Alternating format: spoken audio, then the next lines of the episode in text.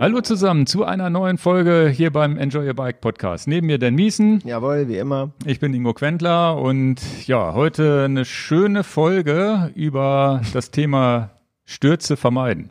Eine schöne Folge über Stürze vermeiden. ja. ja, einfach die Idee ist, ist gekommen, weil wir tatsächlich jetzt wieder einen Sturz hier hatten in unserer Enjoy Your Bike Familie. Der, man sieht hier auch so eine leichte Bandage an Dans Arm. Da können wir ja dann nachher auch drüber sprechen.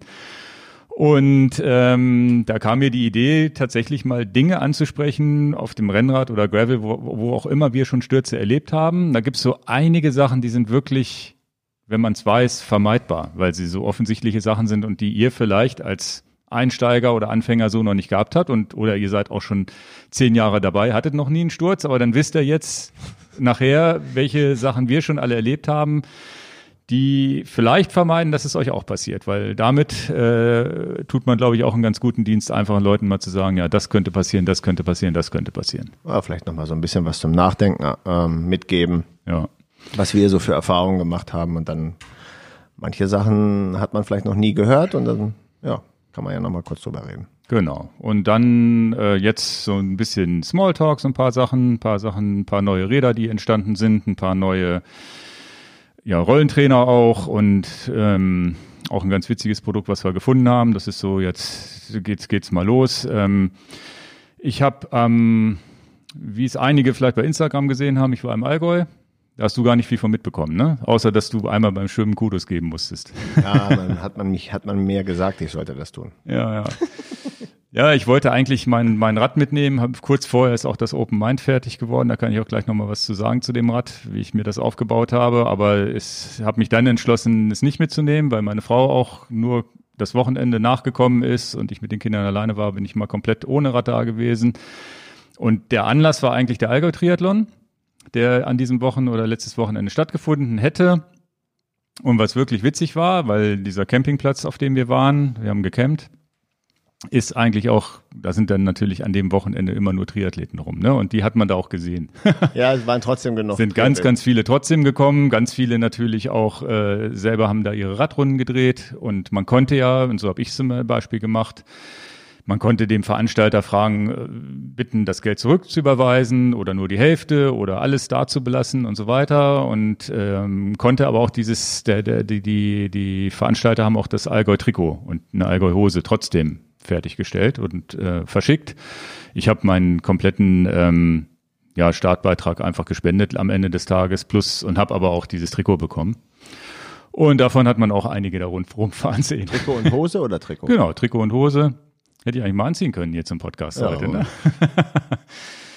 nee, und äh, die Grundidee eigentlich war, dahin zu fahren, um den Allgäu-Triathlon für mich selber zu machen an dem Samstag oder Sonntag, wenn meine Frau da gewesen wäre, einfach zu sagen, na, ich schwimme das jetzt, ich fahre Rad ganz locker und ich laufe das Ganze. Aber irgendwie hat sich das dann auch nicht ergeben. Kein, hatte keine Lust, das Rad noch mitzunehmen und sonst wie. Und dann habe ich meinen eigenen Triathlon gemacht. Okay. Wir hatten die Stand-Up-Pedalboards mit dabei.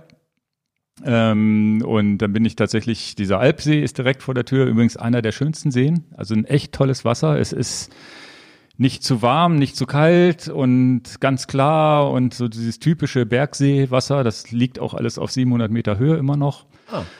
Ja, und dann habe ich Samstag einfach mal angefangen und dachte, okay, jetzt musst du mal mit diesem Stand-Up-Pedalboard einmal durch diesen ganzen See hin und zurück. Und ist gar nicht so schwer, man peddelt ja nur in Anführungsstrichen, ne? Aber es war für mich so, ich bin ja noch nicht so lang gepeddelt, ne? Waren dann insgesamt 5,5 Kilometer, habe ich das durchgezogen und dann dachte ich, naja, dann ist meine Frau laufen gewesen eine relativ harte Strecke, was ich dann im Nachhinein gesehen habe, was ich ihr gar nicht zugetraut hätte, wenn die es, wahrscheinlich wäre es auch nicht gelaufen, wenn sie es vorher gewusst hätte. Man kann auch einmal um den Alpsee rumlaufen und rechts um den Alpsee ist das alles noch entspannt. Ne? Das ist alles flach, direkt so an, dem, an der Küste ran. Links um den Alpsee führt halt eine Straße und da gibt's keinen Wanderweg oder irgendwas. Wenn du links um den Alpsee, also auf, ich sag jetzt links, weil wir es vom Campingplatz aus gesehen, dann musst du halt richtig hoch runter in die Trails rein das war richtig, das war richtig geil, also richtig steil und richtig mit Überwurzeln und so weiter.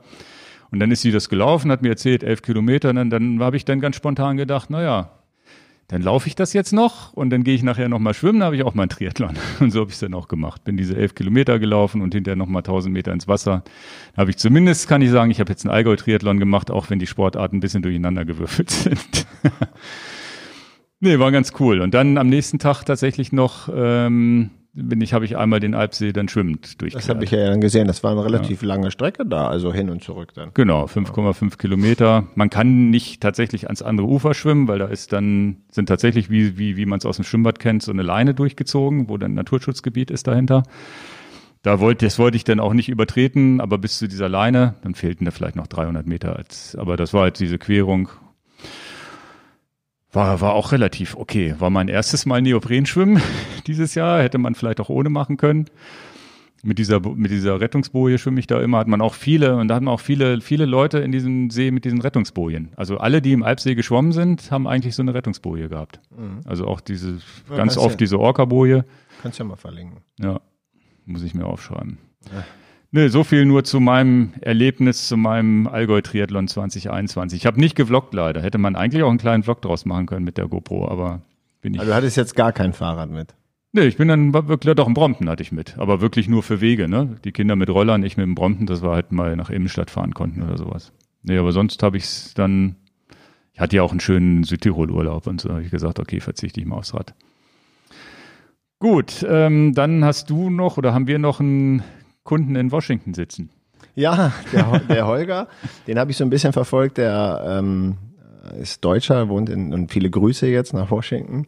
Zur ganzen Familie übrigens, die hatte ich letztes Jahr besucht und die sind nicht nach Deutschland geflogen jetzt, wegen auch dieser Corona-Situation. Und dann ist der Holger von Washington DC durch, glaube ich, fünf Bundesstaaten gefahren, in Corona-Zeiten bis zum, zu den Niagara-Wasserfällen. Ja, also das ist ja dann an der Grenze nach Kanada. Und das habe ich so ein bisschen verfolgt und dann äh, habe ich ihn gestern angerufen, ob ich vielleicht mal nicht für diesen Podcast, aber für den nächsten Podcast ihm mal so Löcher im Bauch fragen kann, wie denn so, das waren ja auch irgendwie 1000 Kilometer ähm, oder so jeden Tag irgendwie mehr wie 100 Meilen, die er da gefahren ist und ja, mal so ein Erlebnisbericht würde mich tatsächlich interessieren. Also ja, ja. Äh, und ich denke mir, wenn es für mich interessant ist, dass wir vielleicht das mal auf, aufnehmen, da ist ja jetzt eine Zeitverschiebung drin und dann in den nächsten Podcast das mal reinbringen, weil fand ich schon cool und natürlich auch ein paar schöne Bilder gesehen, die er dann bei WhatsApp rübergeschickt hat und so. Ja. Hat mir gefallen dann. Und wie das so auch ist. Ein krasses ne, Ding, ne? Ja, und es ist auch, wie verkehrt die Welt ist. Ne? Er, er, er wohnt jetzt in Washington und macht jetzt diese Tour und hatte sich eigentlich vorgenommen, in Deutschland mal durch den Harz zu fahren jetzt. Ne? Jetzt ist er ganz in Anführungsstrichen traurig, dass der Harz, die Harz-Tour nicht äh, stattgefunden hat. Das wird ja, das, ich ne, will dem jetzt nicht vornehmen. Und ich bin natürlich ganz neidisch, dass er ja, jetzt ja. von Washington nach, nach, ähm, nach äh, zu den Niagara-Fällen gefahren ist. Für uns unvorstellbar, wo wir denken, da würden wir ja so geflasht sein jeden Tag, weil wir es nicht kennen. Und ich glaube, das ist auch so ein nettes Phänomen. Man ist immer so, ach, wenn das weit genug weg ist, warum bin ich, warum mache ich das nicht? Und diese kleinen ja. Erlebnisse, die natürlich vor der Haustür liegen, das haben jetzt aber auch Gott sei Dank viele Leute während der Corona-Zeit auch mitgekriegt, dass wir natürlich auch vor unserer eigenen Haustür so schöne Sachen haben. Mhm. Ne? Ja. Ja, ja. aber das, das wollte ich nur sagen. Das, das wäre vielleicht mal, da könnt ihr euch drauf freuen, äh, so eine Sache, die wir dann im nächsten Podcast mal genau. machen. So ein Mini-Reisebericht wie mit Bikepacking, auch mit dem Gravelbike. Mhm. Ja. ja. Cool. Dann würde ich jetzt mal auf neue Räder eingehen. Also wir haben ein Video über das Caledonia auch gemacht und ich habe ein Video jetzt gemacht, noch nicht geschnitten, über das Open Mind, weil jetzt tatsächlich die ersten Rahmen ausgeliefert werden. Ja, und meins hat ja geklappt, meins hat nicht geklappt. Genau, meins ist jetzt aufgebaut. Äh, ja, deins, äh, woran, hat's woran ist es gescheitert? Ich wollte mein Mind mit einer mechanischen 2x12-fach Camper aufbauen. Geht nicht. Geht, okay. geht dann im Mind nicht. Einfach weil der Bauenzug kein Platz dafür ist. Es gibt kein Loch für einen mechanischen Umwerfer. Elektronisch geht alles, mechanisch geht nicht. Das heißt, mechanisch kann man das meint einfach zwar fahren, aber nicht äh, vorne mit Umwerfer. Habe ich mit Zitrone gehandelt. Okay. Und ähm, Jetzt, ja. weiß, jetzt weiß ich noch nicht, was ich tue. Jetzt, jetzt muss, muss man mal drüber, jetzt drüber muss ich erstmal den Schock verdauen. Ob man dann doch Shimano, SRAM, was auch immer nimmt, keine Ahnung. Oder einfach. Kann man die einmal zwölf, kann man die Camper einmal zwölf aufbauen überhaupt? Ich weiß es gar nicht. Weißt du auch nicht. Natürlich könntest du sie aufbauen, aber die, die Bandbreite ist dafür momentan nicht ausreichend. nicht, ne? Aber das ist jetzt ja ein Thema. Das, das, ich wollte nur, ich wollte einfach nur rausblasen. Du hast dein Mind aufgebaut gekriegt mit, mit genau. SRAM, elektronisch. Und ich mit zweimal zwölffach Camper geht nicht. Okay. Ja, ja, das, ich habe das äh, SRAM Access System wie immer installiert. Das äh, habe ich auch lieben gelernt jetzt. Ne? Da fahre ich ja nun schon seit wie lange, anderthalb Jahren und so. Und das ist natürlich auch wichtig, wenn ich verschiedene Räder aufbaue, dass sie untereinander die Laufräder kompatibel gemacht werden können. War mir auch immer wichtig. Und ja, habe das jetzt ähm, Grund, im Grunde hängt fast, ja, ist eigentlich alles von MCFK bis auf die Flaschenhalter. Die mhm. sind von Carbon Works, also wirklich extrem Weight Weenie mäßig. Also nicht schimpfen, ist halt tatsächlich auf maximal leichtes Gewicht getrimmt bis auf die Laufräder. Da könnte man natürlich mit weniger Felgenprofil und. Du hast ein bisschen höher genommen, ne? Ein bisschen höher habe ich genommen und ein bisschen, und mit Schlauchreifen, so könnte man wahrscheinlich nochmal 200 Gramm rausholen, aber das, äh, war, das war dann nicht so wichtig.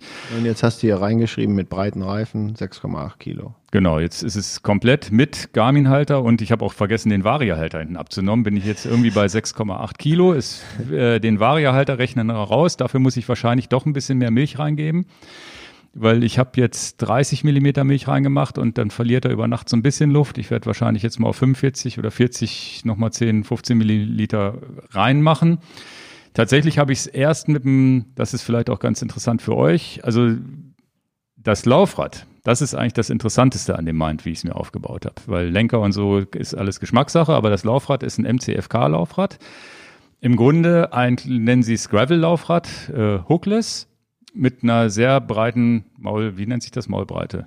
Ja, also sehr, sehr breit, Maulbreite. hookless. Ein bisschen so wie das äh, ZIP 303 oder die beiden 303 Modelle. Und das war mir auch wichtig, weil ich das bei dem 303 extrem sexy fand mit dieser mit dem Übergang ne, vom Reifen dicken Reifen Übergang zur Felge ist halt total glatt. Habe ich halt gedacht, machst du 30 Milli. Habe mich geärgert, dass es kein 32er Schwalbe Pro One gibt bisher, auch wenn ich ihn schon mal gesehen habe am Mind. Den gibt's momentan noch nicht kaufbar. Den gibt's noch nicht kaufbar. Und äh, dann habe ich gesagt, okay, nimmst den 30er, habe den draufgezogen, habe meine erste Probefahrt letzte Woche vor kurz vor dem Allgäu gemacht. War mir zu breit. War tatsächlich so, dass mir das nicht gefiel und bin dann ins Allgäu gefahren, habe drüber nachgedacht und habe im Allgäu noch mal drüber nachgedacht, na, machst du vielleicht doch 28er und so weiter. Bist ja auf dem Diverge früher auch gefahren, bist du auch Schotter mitgefahren und also, zur Sortierung, du wolltest eigentlich den 32er drauf machen, der ist noch nicht kaufbar, du hast einen 30er drauf gemacht und der war mir zu und breit. Und der war dir auch zu breit. Und dann irgendwann bin ich auf die Idee gekommen, naja, und das habe ich auch vergessen, ich habe da ein Video in parallel gedreht. Was da jetzt für ein Film draus wird, weiß ich noch nicht, weil ich so ein bisschen in der Werkstatt rumgedreht habe. Hier, das sind die Teile, die ich verbaue und so weiter. Ähm, da muss ich jetzt irgendwie mal gucken, wie ich das zusammenschneide, weil ich ja jetzt im Nachhinein auch noch was geändert habe. Und die zwei und die 30er, die bauen dann, da bin ich nach, aus dem Allgäu nach Hause gekommen. Das erste, was ich gemacht habe, weil im Allgäu fiel mir dann wieder Schuppen von, ja, misst doch mal, wie breit die wirklich sind. Messschieber mal genau messen. Ja, ich habe mit Messschieber gemessen und die, die, die 30er haben auf 33 Millimeter aufgebaut. Also wirklich. Und deswegen war das nicht nur gefühlt, damit war das wirklich so ein Gefühl, okay, das sind, kommt mir zu breit vor. Ah. Und ähm, ist auch zu nah dran an den 40 Millimetern, die ich sonst gefahren bin auf La Palma und so weiter. Ne? Sind ja alles so Gedankenspiele. Und dann habe ich gesagt, okay, nimmst die 28er, die habe ich gestern montiert tatsächlich erst und habe die jetzt mit Messschieber, die sind wirklich 30 breit und auf der MCFK-Felge sind die auch wirklich, könnt ihr bei Instagram gucken, also instagram.com-enjoy your bike, das ist der Account, da habe ich das reingepostet, Bilder von gestern, wenn man so, habe ich so ein Foto mal schräg auf die Felge gemacht. Das geht jetzt smoothless in, also Das ist wirklich, nicht smoothless, diese ganz kleine Rille. Über, ne? Genau. So richtig schöner Übergang wahrscheinlich, aerodynamisch. Ganz, ganz kleine Rille. Und was natürlich viel, viel interessanter für die Leute ist, ist sicherlich auch das Fahrerlebnis nochmal. Ich hatte ja eine lange Fahrt damals auch schon gefilmt, ähm, als ich nach Wolfsburg gefahren bin mit dem Demorad, was wir hier mal hatten. Und das hat sich jetzt auch nochmal bestätigt, auch gestern mit den 28 Millimeter Reifen, die ich übrigens mit 4,2 Bar jetzt fahre. Das hat mir der Rechner ausgespuckt und war auch super. Auf der Straße wirklich schnell gewesen, also auch mal 30, 35 bis 40 kmh, wenn es dann passte. Und dann am, am Mittellandkanal über Schotter gebrezelt, auch mit 32 km. Also es ist wirklich ein schnelles Setup. Und die, man, man mag sie hassen, diese integrierte Sattelstütze da hinten, weil sie irgendwie, weil man sägen muss und so weiter. Es ist krass, also auch auf Schotter und auch auf, auf Kopfsteinpflaster. Man hat das Gefühl, der Po bleibt auf einer Höhe. Also mhm. so, als würde die Vibration da gar nicht ankommen. Also das haben sie, das, das ist wirklich toll gemacht. Also dieser Komfort, auch wo ich jetzt dachte, naja, was, was sonst der breitere Reifen einem gibt. Das heißt, ich, ich fühle mich nicht unkomfortabler als mit den 40 Millimetern auf La Palma das ist jetzt genauso komfortabel, obwohl ich 30 Millimeter Reifen fahre. Also echte 30 Millimeter, die ja 28er sind. Das ist äh, schon wirklich, wirklich krass. Und dieses so rein optisch und vom Gewicht her natürlich der Knaller, aber natürlich in de, so wie es da steht, natürlich auch jenseits von Gut und Böse, was den Preis angeht, muss man auch dazu sagen. Aber nochmal, ähm, was nehmen wir mit? Wenn du die Reifen montierst, je nachdem wie breit die Felge ist, misst es trotzdem mal mit dem Messschieber nach und dann weißt du halt, welche Breite es tatsächlich effektiv gemessen ist. Ja. ja wir zwar schon mal in einem Podcast oder hatten wir, glaube ich, auch schon mal bei den Reifen. Genau. Mit den Zipfelgen gesagt, aber jetzt im Podcast. Und ja es ist tatsächlich so, von MCFK gibt es ja zwei Geschmacksrichtungen.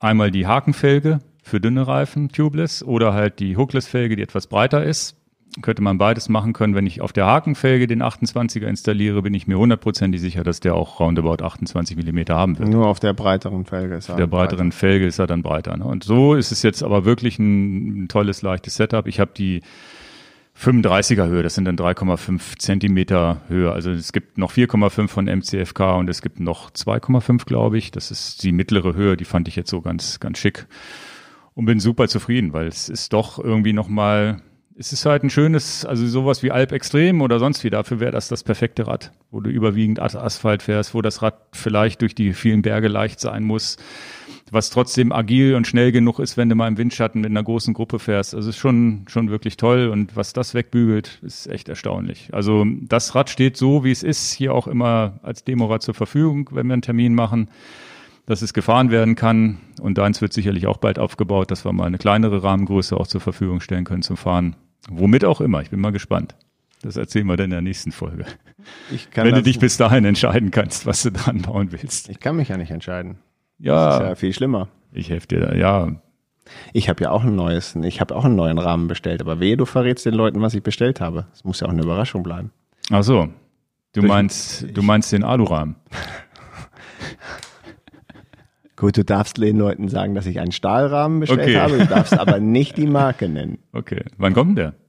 Ja, jetzt Kalenderwoche 36. Okay. Welche Woche sind wir denn jetzt? Kriegst du den schnell aufgebaut oder ist das auch so ein Projekt? Den kriege ich ganz schnell aufgebaut. Das kann ich, das kann ich dir ganz, da weiß ich auch, was eigentlich drankommt. Okay. Ja, ja. Aber willst du diese SRAM-Geschichte nicht mal probieren? Du fährst ja noch kein Rad mit der, mit der Access-Gruppe, außer jetzt, na doch, du fährst das Mountainbike, aber mit der Eagle, aber mit der Road-Gruppe fährst du noch an keinem Rad, ne? Also ich bin ein großer Fan von der Eagle Mullet Schaltung, also vorne ähm, Rennradkettenblatt und also Rennradkurbel und Rennradhebel und hinten die Mountainbike Kassette.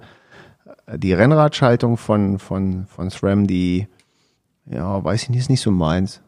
Aber du bist es auch noch nie länger gefahren. Wäre ja, jetzt mal eine jetzt, Chance bin, wert, das mal auszuprobieren. Ja, aber ich, was das angeht, bin ich aber auch ziemlich zufrieden mit Shimano beim Rennrad. Ne? In meinem Upper fahre ich Was ja Shimano. nicht kennt, das fritt er nicht. Ja, also würde ich jetzt sagen. ja, aber ist ja never change a running system, ist ja klar. Also ich habe ja auch, ich bin ja jetzt irgendwann geswitcht von Shimano zu SRAM.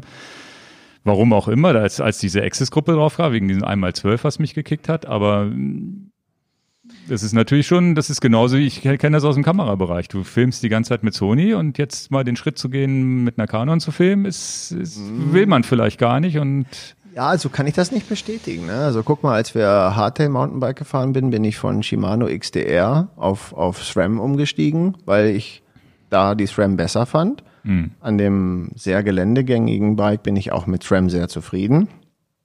Aber ich, ich, ich muss doch so sagen, wie es bei mir ist. Rennrad, reines Rennradmäßig, da bin ich am liebsten natürlich Camper, wenn es denn irgendwie geht. Mhm. Aber das, das ist dann so die alte Liebe. Von der Funktion ist so eine Ultegra Di2 oder Dura-Ace Di2 finde ich total sexy. Also finde ich gut. Ja, Also, ja, ja, geil sind die alle, die Gruppen. Davon mal ab. Ja, ja, also, ja.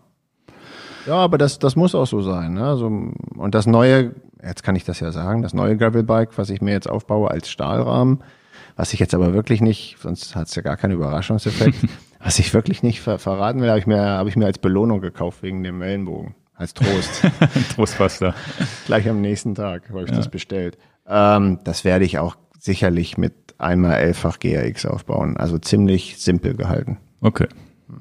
Ja, ja. Mechanisch. Okay, mechanisch auch, ja, okay. Mhm, mechanisch. Mhm, Ja, aber das ist. Ja, bei der Camper wollte es ja auch unbedingt mechanisch, weil da habe ich ja auch gesagt, dann bau das meint doch elektronisch Camper auf. Da okay. hast du keinen Bock drauf. Habe ne? ich keinen Bock drauf. Warum? Du fährst ja sonst auch elektronisch. Warum in dem Fall nicht elektronisch? Weil das dir dann nicht klassisch genug ist, oder? Genau. Okay. Ja, ja das meint es ja im Grunde auch ein klassisches Rad. Ja. Ich habe 40 Camperbikes zu Hause stehen, die sind alle mechanisch und ich will das nicht. Ja.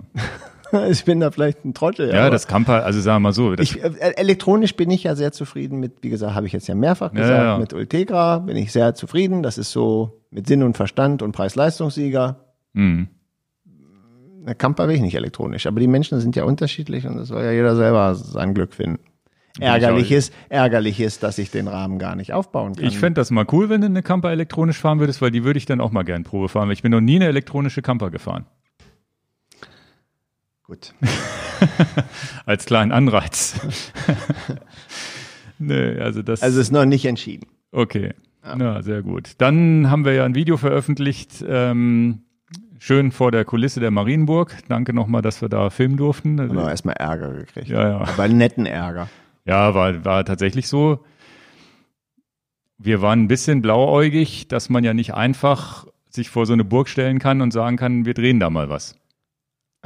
Also im Nachhinein ist es ganz offensichtlich, dass du nicht, also ich glaube, selbst vorm Eiffelturm dürften wir jetzt nicht irgendwie sagen, wir stellen uns da hin und machen irgendwas, außer wir sind Touris. Und ähm, dann kam aber eine nette Dame raus und hat mit uns gesprochen und dann. Ob wir eine Drehgenehmigung haben.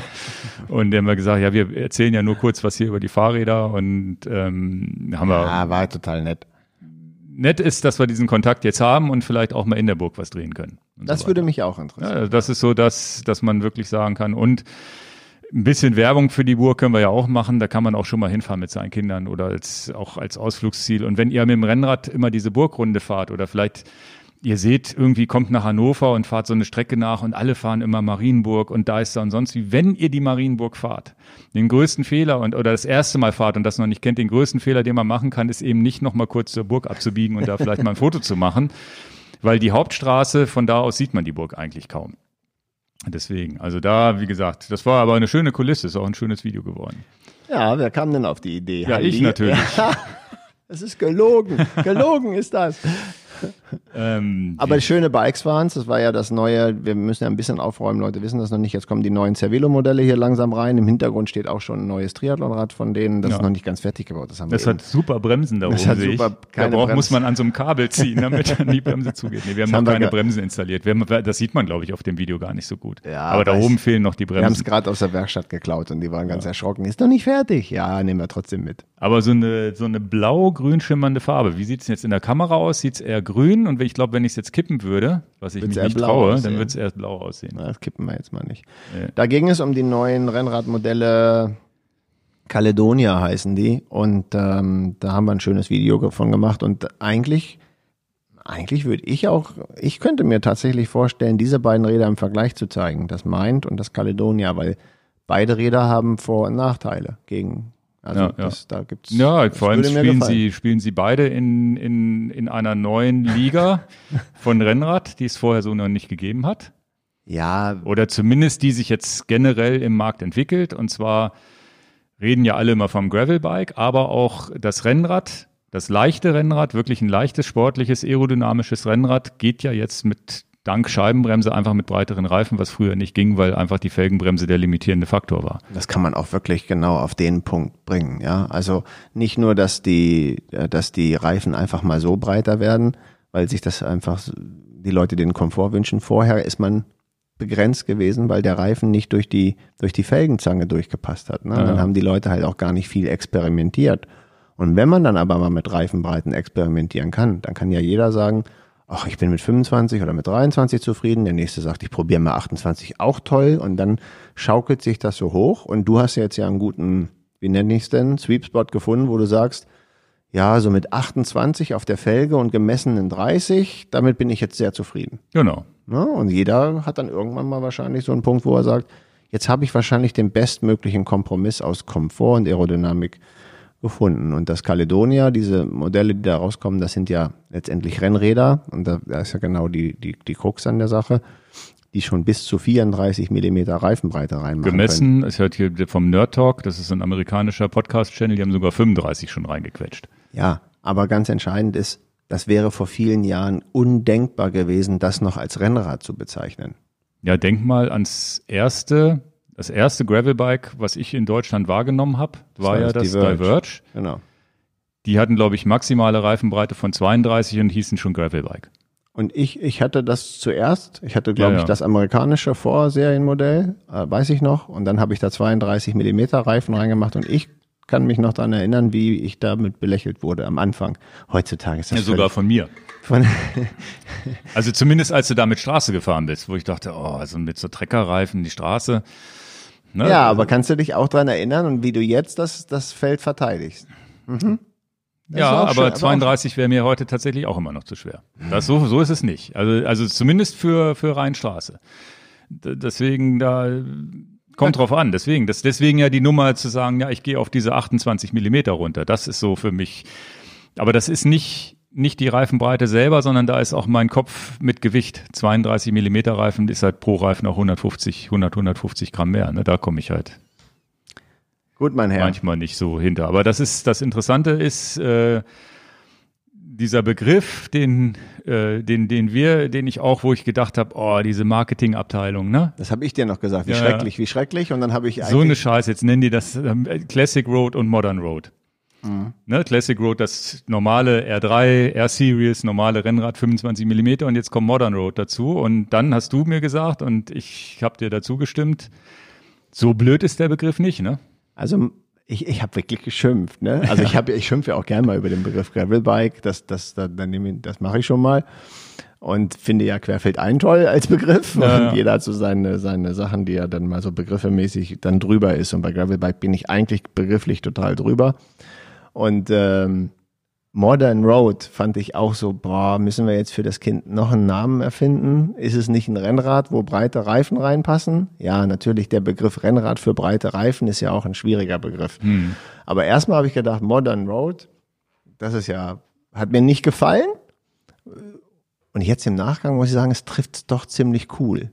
Hm. Weil wenn du so eine alte Vintage-Sammlung hast, jetzt, jetzt sitzt in, in meiner Welt gibt's jetzt drei Begriffe. Es gibt die Vintage-Klassiker, das sind alles Räder bis maximal 20 Millimeter Reifenbreite. und dann gibt es und alles Schlauchreifen und all dieses, das ist ja, die Vintage-Fraktion. Dann gibt es die klassische Road-Funktion. So, so ist es in meiner Welt jetzt. Classic Road, ne, ich sag mal so von 1988, 1990 bis vor die letzten drei Jahre. Das ist so Classic Road, so alles bis 25 Millimeter Reifenbreite und ich mache es wirklich an der Reifenbreite fest. Und so von 35, 25 bis 35 nennen wir es dann Modern Road. Und wie du schon sagtest, vor vielen Jahren das erste Specialized Diverge würde eigentlich auch schon in diese Kategorie Modern, Modern Road. Road. passen. Und das hat auch einer kommentiert bei einem Video. Oh, ist ja cool, dass ich in Specialized fahre, schon seit Jahren, was auch in den Begriff Modern Road passt. Ja. Und von daher, ja, ich trenne die Welt jetzt dann wirklich für mich. Habe ein bisschen drüber nachdenken müssen in Vintage Classic Road und Modern Road. Hat der Cervelo eigentlich einen Trademark drauf oder dürfen das alle Radhersteller jetzt nutzen? Ich sag sowieso, was ich will. ja, ja, wir dürfen es nennen, dürfen wir es natürlich. Ne? Aber, aber, aber, dieser Modern Road Gedanke ist ja auch tatsächlich, und das habe ich ja mit dem Mind in der ersten Wolfsburg-Fahrt und auch gestern habe ich nochmal eine schöne Fahrt ja gemacht. Du kannst mit den Rädern auf einmal rumschottern, und hast trotzdem diesen Komfort, entweder über die dicken Reifen oder halt auch so wie, wie beim Open mit dieser integrierten Sattelstütze, wo du nochmal mehr Komfort hast. Trotzdem, trotzdem, und das Caledonia sind wir ja nun auch Test gefahren, da an der Marienburg, sieht man auch in dem Video. Das sind schon, und, und da unterscheiden sie sich vielleicht auch von dem Querfeld ein Gravel-Bike, wo sie sagen, okay, da ist noch mal ein bisschen mehr Steifigkeit drin, da ist noch ein bisschen mehr Agilität drin, der Rahmen ist schlanker gehalten und so weiter. Das ist so das, vielleicht in so einem Caledonia, in so einem modernen Design, wo so ein bisschen mehr Aero drin ist, gegenüber so einem Mind, was klassisch ist und ein bisschen mehr auf Leichtbau getrimmt ist. Und das ist schon, schon eine coole Sache. Da zählen natürlich auch andere Marken mit rein. Ne? Was, was, was gibt's da noch? Roubaix und sowas, da passen ja auch schon breitere Reifen rein und so weiter. Die wollen wir die nicht, nur weil wir sie nicht handeln, können wir die auch ruhig mal nennen. Es gibt ja, ja, ja von, von vielen Herstellern was. Groß was ich beim Caledonia wirklich interessant ist, und das würde ich hier auch nochmal diskutieren wollen, habe ich mir mal hier aufgeschrieben, dass man mal drüber spricht zwischen diesen integrierten Lenkerlösungen, wo man keine Bremskabel, keine elektronischen Kabel und nichts mehr sieht. Äh, Vor- und Nachteile gegenüber der nicht integrierten Lenkerlösung. Also jetzt sind, gehen wir mal von der integrierten Sattelstütze, integrierten Sattelstütze weg zum vorne zum Lenker, wo ja jetzt ganz viele Hersteller sagen, sie wollen keine Kabel mehr haben. Und wir hören es auch von Kunden, die dann sagen, oh, das meint wäre ja super, aber man sieht ja die Kabel noch. Mhm. Und da gibt's ja Vor- und Nachteile und äh, ich gehöre eigentlich schon fast, obwohl ich auch ein S5 fahre, wo auch so ein proprietärer Lenker drauf ist, eigentlich zu der Fraktion, weil mein altes S5 habe ich auch mit einem anderen Lenker als mitgeliefert installiert.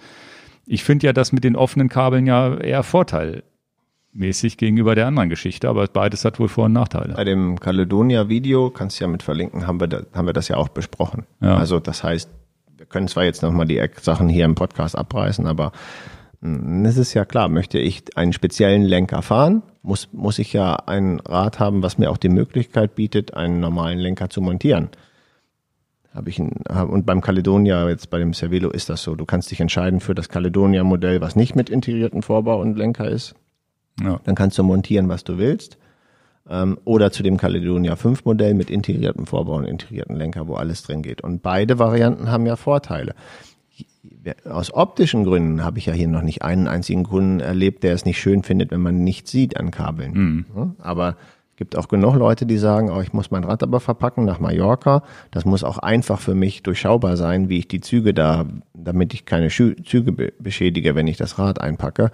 Und dann tut man sich vielleicht leichter mit dem Rad, wo es auch offensichtlich ist, wo die Baudenzüge und die Kabel lang gehen. Also alle Systeme haben immer was, was positiv und was negativ ist. Und jetzt dein Mind, gutes Beispiel, da gibt's keine voll integrierte Lenkereinheit. Das heißt, du kannst dir aussuchen, was du da machst. Mhm. Also. Na gut, das hätte ich auch definitiv nicht so leicht tunen können, wenn ich da nicht hier MCFK Lenker und Vorbau kannst du ja nicht installieren, wenn du da vorne irgendwas anderes dran hast, was der Hersteller verbaut. Und ich glaube, integrierte Lösungen sind auch immer ein bisschen schwerer, als wenn du normal klassisch Vorbaulenker anbaust. Alleine, weil ja Kabelführungen mit eingebaut sind. Die Spacer, selbst so ein, ein, so ein Spacer ist ja größer und nicht so filigran und leicht wie so ein normaler Carbon. Also bei der integrierten Lösung, das siehst du ja auch, ähm, da geht's ja halt um Geschwindigkeit auch. Nicht nur um Optik, sondern auch, was nicht im Wind steht, ist ja klar. Genau, da ist dann Aerodynamik im Vorschub. Aerodynamik mhm. und Optik sind die Vorteile, ne? Genau. Also das definitiv, wenn ihr euch für Räder installiert, äh, interessiert, egal was, genau überlegen, ob das Integrierte besser ist oder nicht. Und das finde ich tatsächlich ganz sexy bei Caledo, beim Caledonia, dass sie da im Grunde, so wie ich es verstanden habe, zwei vom, vom Rahmenlayout exakt gleiche Rahmen gebaut haben. Mhm. Der eine mit einer integrierten Sattelstütze und integrierten Lenkereinheit und der andere komplett open, offen für alles, was man anbauen kann. Mhm. Mit Standardmaßen. Und das ist. Integrierte Sattelstütze nicht, aber noch, noch mehr aerodynamischer Sattelstütze gegenüber. Runter. Ja, stimmt, nicht integriert, sondern aber einfach eine ja, proprietäre Sattelstütze. Was ich tatsächlich äh, ganz nett finde, das heißt, jemand, der einen Caledonia ohne die 5 kauft, kauft kein schlechteres Rad. Muss man auch dazu sagen. Mein neues Stahlrad hat außen verlegte Züge, auch außen am Stahlrohr. ja, ja. Ich freue mich schon.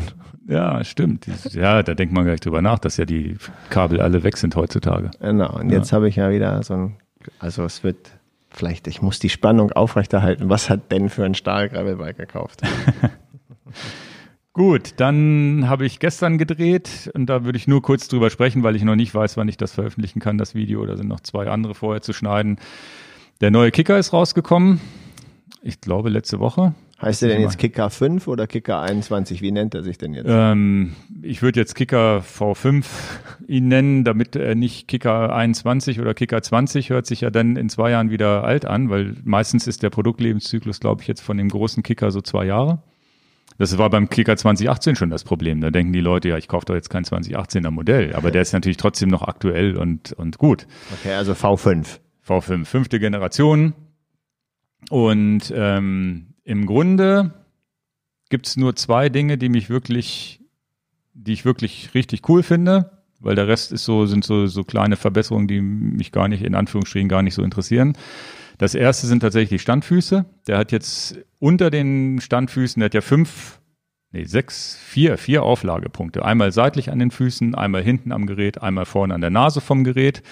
Und da ist so ein ein Zentimeter, ja, Polymer würde ich es mal nennen, so wie wir es auch bei den Redshift-Stützen drin haben. Das heißt, es ist ein flexibles Gummi, mhm. womit der Kicker einfach ein bisschen weicher steht und natürlich sich insgesamt um diesen einen Zentimeter, und zwar nicht um den vollen einen Zentimeter, wahrscheinlich so um fünf Millimeter Federweg nennen wir es jetzt mal, flexibel bewegen kann, während du fährst. Ich konnte das, habe das Video gestern gedreht hier mit dem Kollegen, das haben wir hier leider auf dem Teppich gemacht, da konnte man das gar nicht so gut sehen wie auf, auf einer, auf einer geraden Fläche. Ähm, dieser Teppich, den wir hier reingemacht haben, hat auch Nachteile, aber dafür ist er vom Sound besser. Und ähm, hättet ihr doch im, Fit im Fittingraum machen können. Ja, da ist ja immer besetzt dann auch viel, ne? Ja, die Lücke hättest du schon mitnehmen können. Ja, wir haben es jetzt, also ich, aber der, der Witz ist, du setzt dich drauf und ich habe es definitiv fürs Video so gemacht. Ich habe erst den alten Kicker gefahren, um dann den neuen zu fahren, um damit man diesen Unterschied erspürt und man spürt es schon merklich. Und ähm, ist was anderes. Ihr, ihr kennt vielleicht auch das äh, Sprintboard, da habe ich mal ein Video zu gemacht, zu diesen, wie heißen diese Powerboards, wie heißen die denn jetzt? Das sind so Boards mit, mit, mit, mit Bällen drin, die auch eine seitliche Neigung erlauben, wo man sein komplettes Setup, sein Fahrrad und so weiter auf so ein Riesenboard stellt, was sich einfach flexibel bewegt. Was super ist für lange Trainingseinheiten, weil man einfach nicht so starr auf dem Gerät sitzt. Also, und das muss man auch ganz klar sagen, das kann so ein Kicker in dem Sinne nicht abbilden. Der hat halt wirklich eine kleine Neigung. Es fühlt sich so ein bisschen komfortabler an. Man hat so ein bisschen das Gefühl, es vibriert weniger, es äh, ich habe so ein bisschen Move drin, habe aber trotzdem noch die volle Stabilität, wenn ich dann aus dem, aus dem Sattel gehe und so weiter. Also einfach so ein Zwischending aus, wie heißen denn diese Play Rockerplates, glaube ich, heißen hm. die. So, so, ein Zwischending außer so einer so einer Rockerplate zum zum zum ganz starren. Ne? Also das das ist definitiv ein Schritt nach vorne. Und was ich auch richtig toll finde, auch wenn es unsichtbar ist, ist, dass der sich permanent neu kalibriert. Das heißt, du hast sonst beim Kicker immer so, dass du den alle ein, zwei, drei Wochen mal kalibrieren musst. Und ich habe das dann auch irgendwann vernachlässigt. Der läuft auch so sehr, sehr genau. Aber der hat jetzt eine permanente Kalibrierung. Das heißt, ich fahre bei Zwift oder, oder ich, äh, ich, ich fahre und gehe in und, und die Kalibrierung, bevor ich das erkläre, die Kalibrierung funktioniert immer so, vorher, dass du einen Spin-Down machst, dass du fährst auf 35 kmh los, hoch, lässt laufen und dann berechnet der Kicker den Widerstand, den das, den das Schwungrad hat, während sich im Leerlauf so, dreht. So war es bis jetzt immer. Genau, so war es bis jetzt immer. Und das macht er jetzt im laufenden Betrieb, weil du ja immer mal die Beine stehen lässt und Leerlauf machst. Und in dem Augenblick hat der Kicker eine eigene Einheit und kalibriert wieder neu. Was daran gut ist, wenn du jetzt zum Beispiel Zwift fährst oder mal zwei Stunden auf, auf der Rolle sitzt, du, du machst eine kurze Pause oder fährst bergab auf Zwift oder was auch immer, dann kommst du in diesen Leerlauf. Die Zeit nutzt du, um neu zu kalibrieren. Bedeutet aber auch, dass du in dem Augenblick genauere Werte dann hast, weil das Gerät ja anders heiß ist als nach zehn Minuten. Ah. Ja, und damit hast, gefahren genau, hast. und damit hast du permanent immer noch einen exakt, exakteren Wert. Was vielleicht für mich jetzt auch nicht ultra wichtig ist, weil ob ein, zwei Watt weniger ist mir eigentlich egal, aber das ist sicherlich für die Leute, die Rennen fahren und so weiter natürlich cool. Und da gibt's jetzt auch so, ein, so einen Netzwerkanschluss, mit dem man. Ein LAN-Anschluss jetzt. Genau, ein LAN-Anschluss. Das wäre für mich ein Killer-Feature. Ja, du weißt ja noch gar nicht, wofür es ist. Ja. Damit er mit dem Internet verbunden ist. Ja, aber das ist letztendlich geht's ja nur darum, wenn ich das, also es gibt noch kein Zubehör, aber es ist wohl irgendwo da im Hinterkämmerchen Auch wird mit Swift E-Sports. Für die E-Sports-Geschichten wird da das jetzt irgendwie so eingerichtet werden, dass darüber gecheckt werden kann, ob das Gerät manipuliert ist, ob alles richtig läuft, ob die Wattwerte korrekt sind und so weiter. Also das ist jetzt ein bisschen Zukunftsmusik, aber auch wichtig für jemanden, der sich jetzt einen Trainer kauft und sagt, ich will E-Sports machen, ist natürlich das das Gerät der Wahl, weil das jetzt schon diesen Netzwerkanschluss hat. Der ist vom UVP gleich geblieben. Ja, genau, ist gleich geblieben. Wir haben jetzt die ersten, ersten auf Lager bekommen. Kleiner Hinweis jetzt noch, was macht man, wenn man den Kicker 2018 gekauft hat oder auch den 6, das 16er Modell und so weiter? Muss man da jetzt hinwechseln? Klare Empfehlung ist eigentlich, wenn man jetzt einen 2018er hat, verliert man auch nicht viel. Das bisschen, was die Füße flexibler sind, könnte man theoretisch simulieren, indem man zwei Kickermatten oder zwei, zwei Matten runterlegt. Die, die bieten ja auch ein bisschen Bewegung, muss man ganz ehrlich so sagen. Also deswegen, so eine richtige seitliche Neigung hat er halt nicht. Er, nee. ist, er dämpft ein bisschen. Er dämpft ein bisschen mehr. Er hat ein bisschen Seiten, Seitenneigung und man merkt es wirklich, weil es dadurch natürlich auch bei einer längeren Fahrt sicherlich angenehmer wird zu sitzen. Das ist so meins. Wenn man jetzt wirklich vom Kicker 2016 kommt, und sagt, ich will mal ein neues Gerät, weil der 16er hat ein kleineres Schwungrad schon gegenüber dem 18er. Der 18er ist sowieso schon viel leiser geworden. Der ist jetzt noch mal einen Tick leiser geworden. Da ist es schon wirklich ein großer Schritt, wenn man sagt, man geht, geht von, vom 16er vielleicht auf den 18er. Da könnte man schon sagen, das wäre vielleicht eine Investition wert, zumal die meines Wissens die alten Kicker auch immer noch einen guten Wiederverkaufswert haben. Da könnte man den dann auch mal bei eBay Kleinanzeigen reinstellen und sich vielleicht was Neues gönnen. Mal gucken. Und äh, wenn, dann vorm Lockdown kaufen. Ja, das hatten wir letzt, letztes Jahr, genau. Ja, das, das ist ein schlechtes war, Thema. Ja, ja, im Frühjahr auf einmal alle Kicker weg. Mhm. Krass. Gut, dann habe ich noch was Nettes gefunden. Also jetzt sind wir für lauter Kund äh, Fundstücke. Das Thema mit dem Sturz müssen wir in der nächsten Sendung machen. Das ja. hilft alles nichts. Ja, das mit der Narbe finde ich auch nicht so. Aber kannst du gerne erzählen. Aber du findest das gar nicht interessant? Nö. Warum nicht? Ja, dann also ich, äh, ich wir haben äh, vorher darüber geredet, also müssen wir es jetzt durchziehen. Ja, ja. Ja, ähm, classifiedcycling.cc, da könnt ihr mal gucken gehen, die haben, und ich finde es schon interessant, weil die haben eine Narbe gebaut, die hinten einfach nur zwei Gänge hat. Das ist also eine Narbenschaltung mit zwei Gängen. Und angeblich, so wie man es hier liest, sind alle Nachteile höheres Gewicht. Es spielt keine Rolle. Ähm, du hast äh, wirklich schnelleres Schalten, indem das Ding einfach innerhalb von 150 Millisekunden schaltet. Du kannst bei voller Geschwindigkeit äh, schalten und die Idee ist eigentlich, die, den, den Umwerfer. Das heißt, wenn du nicht One-By fahren willst, sondern du willst eigentlich einen Umwerfer vorne installieren, wäre übrigens für deine Camperlösung gar nicht so doof. ähm, Du kannst dann tatsächlich den Umwerfer verlagern hinten in die Narbe. Das heißt, die zwei Gänge, die du vorher, vor, vorne normalerweise am Umwerfer hast, hast du dann hinten in der Narbe. Und das finde ich schon krass. Das ist schon mal wirklich eine ganz coole Idee, zu sagen, man verlagert das. Ohne Gewichtsnachteil von herkömmlichen Zweifachsystemen. Die Idee ist nun nicht neu. Das gibt schon länger. Okay. Bei Trekkingrädern hat man das auch schon gemacht, dass man gesagt hat, man hat eine Nabenschaltung mit einer Kettenschaltung kombiniert. Gibt es tatsächlich schon. Das heißt, du hast eine, früher, also ich weiß nicht, ob es das auch als Achtfachnarbe gab, aber es gab definitiv Siebenfachnarben und dazu ein Ritzelpaket. Ne? Okay. Hast du beides. Und konntest beides auch mit der rechten Hand betätigen. Drehgriff für die, für die Narbe oder eben für die Kette, eins von beiden, und dann hast du eine, eine Narbenschaltung gemacht. Und ähm, war aber es war, war, nicht, war nicht eine ne? siebenfach, ich glaube, es war ja. eine Dreifachnarbe. Okay. Äh, also in Trekkingrädern. Also beim Brompton, beim Brompton ist es auch so. Beim Brompton habe ich hinten zwei Ritzel. Okay. Und eine dreifach Nabenschaltung. Siehst du. Das heißt, die Idee, eine Naben- und Kettenschaltung hinten zu kombinieren, die Idee erstmal grundsätzlich ist nicht, ist nicht doof finde das natürlich auch toll, dass ich meine zwei Kettenblätter, die ich da vorne habe, wegmache und sage, ich pack das in die Narbe rein. Ein Problem, was immer da ist, also wir werden das ja verfolgen, also, ne, ist, dass du die Laufräder nicht kriegst, ja. Jetzt hast du irgendwelche tollen Envy-Felgen ja, und musst das, das, dann einspeichen, ne? Das ist das gleiche dann wie bei hast du das neue ZIP 303S, das ist ein Systemlaufrad, das kommt auch mit der ZIP-Narbe. Was soll ich machen? Soll ich die jetzt ausspeichen und die einspeichen? Also dieses Problem gibt's immer. Und ähm, Du hast es gerade angesprochen. Wir haben mit dem, mit dem Freilauf, ob jetzt Kampa, ob jetzt Shimano, ob SRAM, ob äh, XDR oder, oder XD Freilauf. Also da muss mit den Freiläufen, muss, muss diese Narbe mithalten können. Und ich hatte eben geguckt, das geht halt noch nicht. Ne? Also wenn ich die neue Eagle-Kassette drauf machen will, will ich die neue Eagle-Kassette drauf machen. Genau, das sind, das, das hätte ich jetzt auch nochmal angesprochen. Also ich finde auf jeden Fall gut, dass sich dann erstmal, es ist eine ganz kleine Schmiede, die jetzt mit einem Fahrradhersteller erste Räder auf den Markt bringt, mit Ridley. Das, und ich finde es immer gut, wenn, wenn solche Ideen kommen. Es ist das erste Mal, dass ich sage, okay, das ist ja wirklich gewichtsmäßig wirklich nicht doof, kannst du wirklich was mit anfangen. Aber, das ist auch der Nachteil, du musst deren Kassette fahren. Das heißt, die haben fünf Kassetten oder vier Kassetten im Angebot von 1127 bis 1134.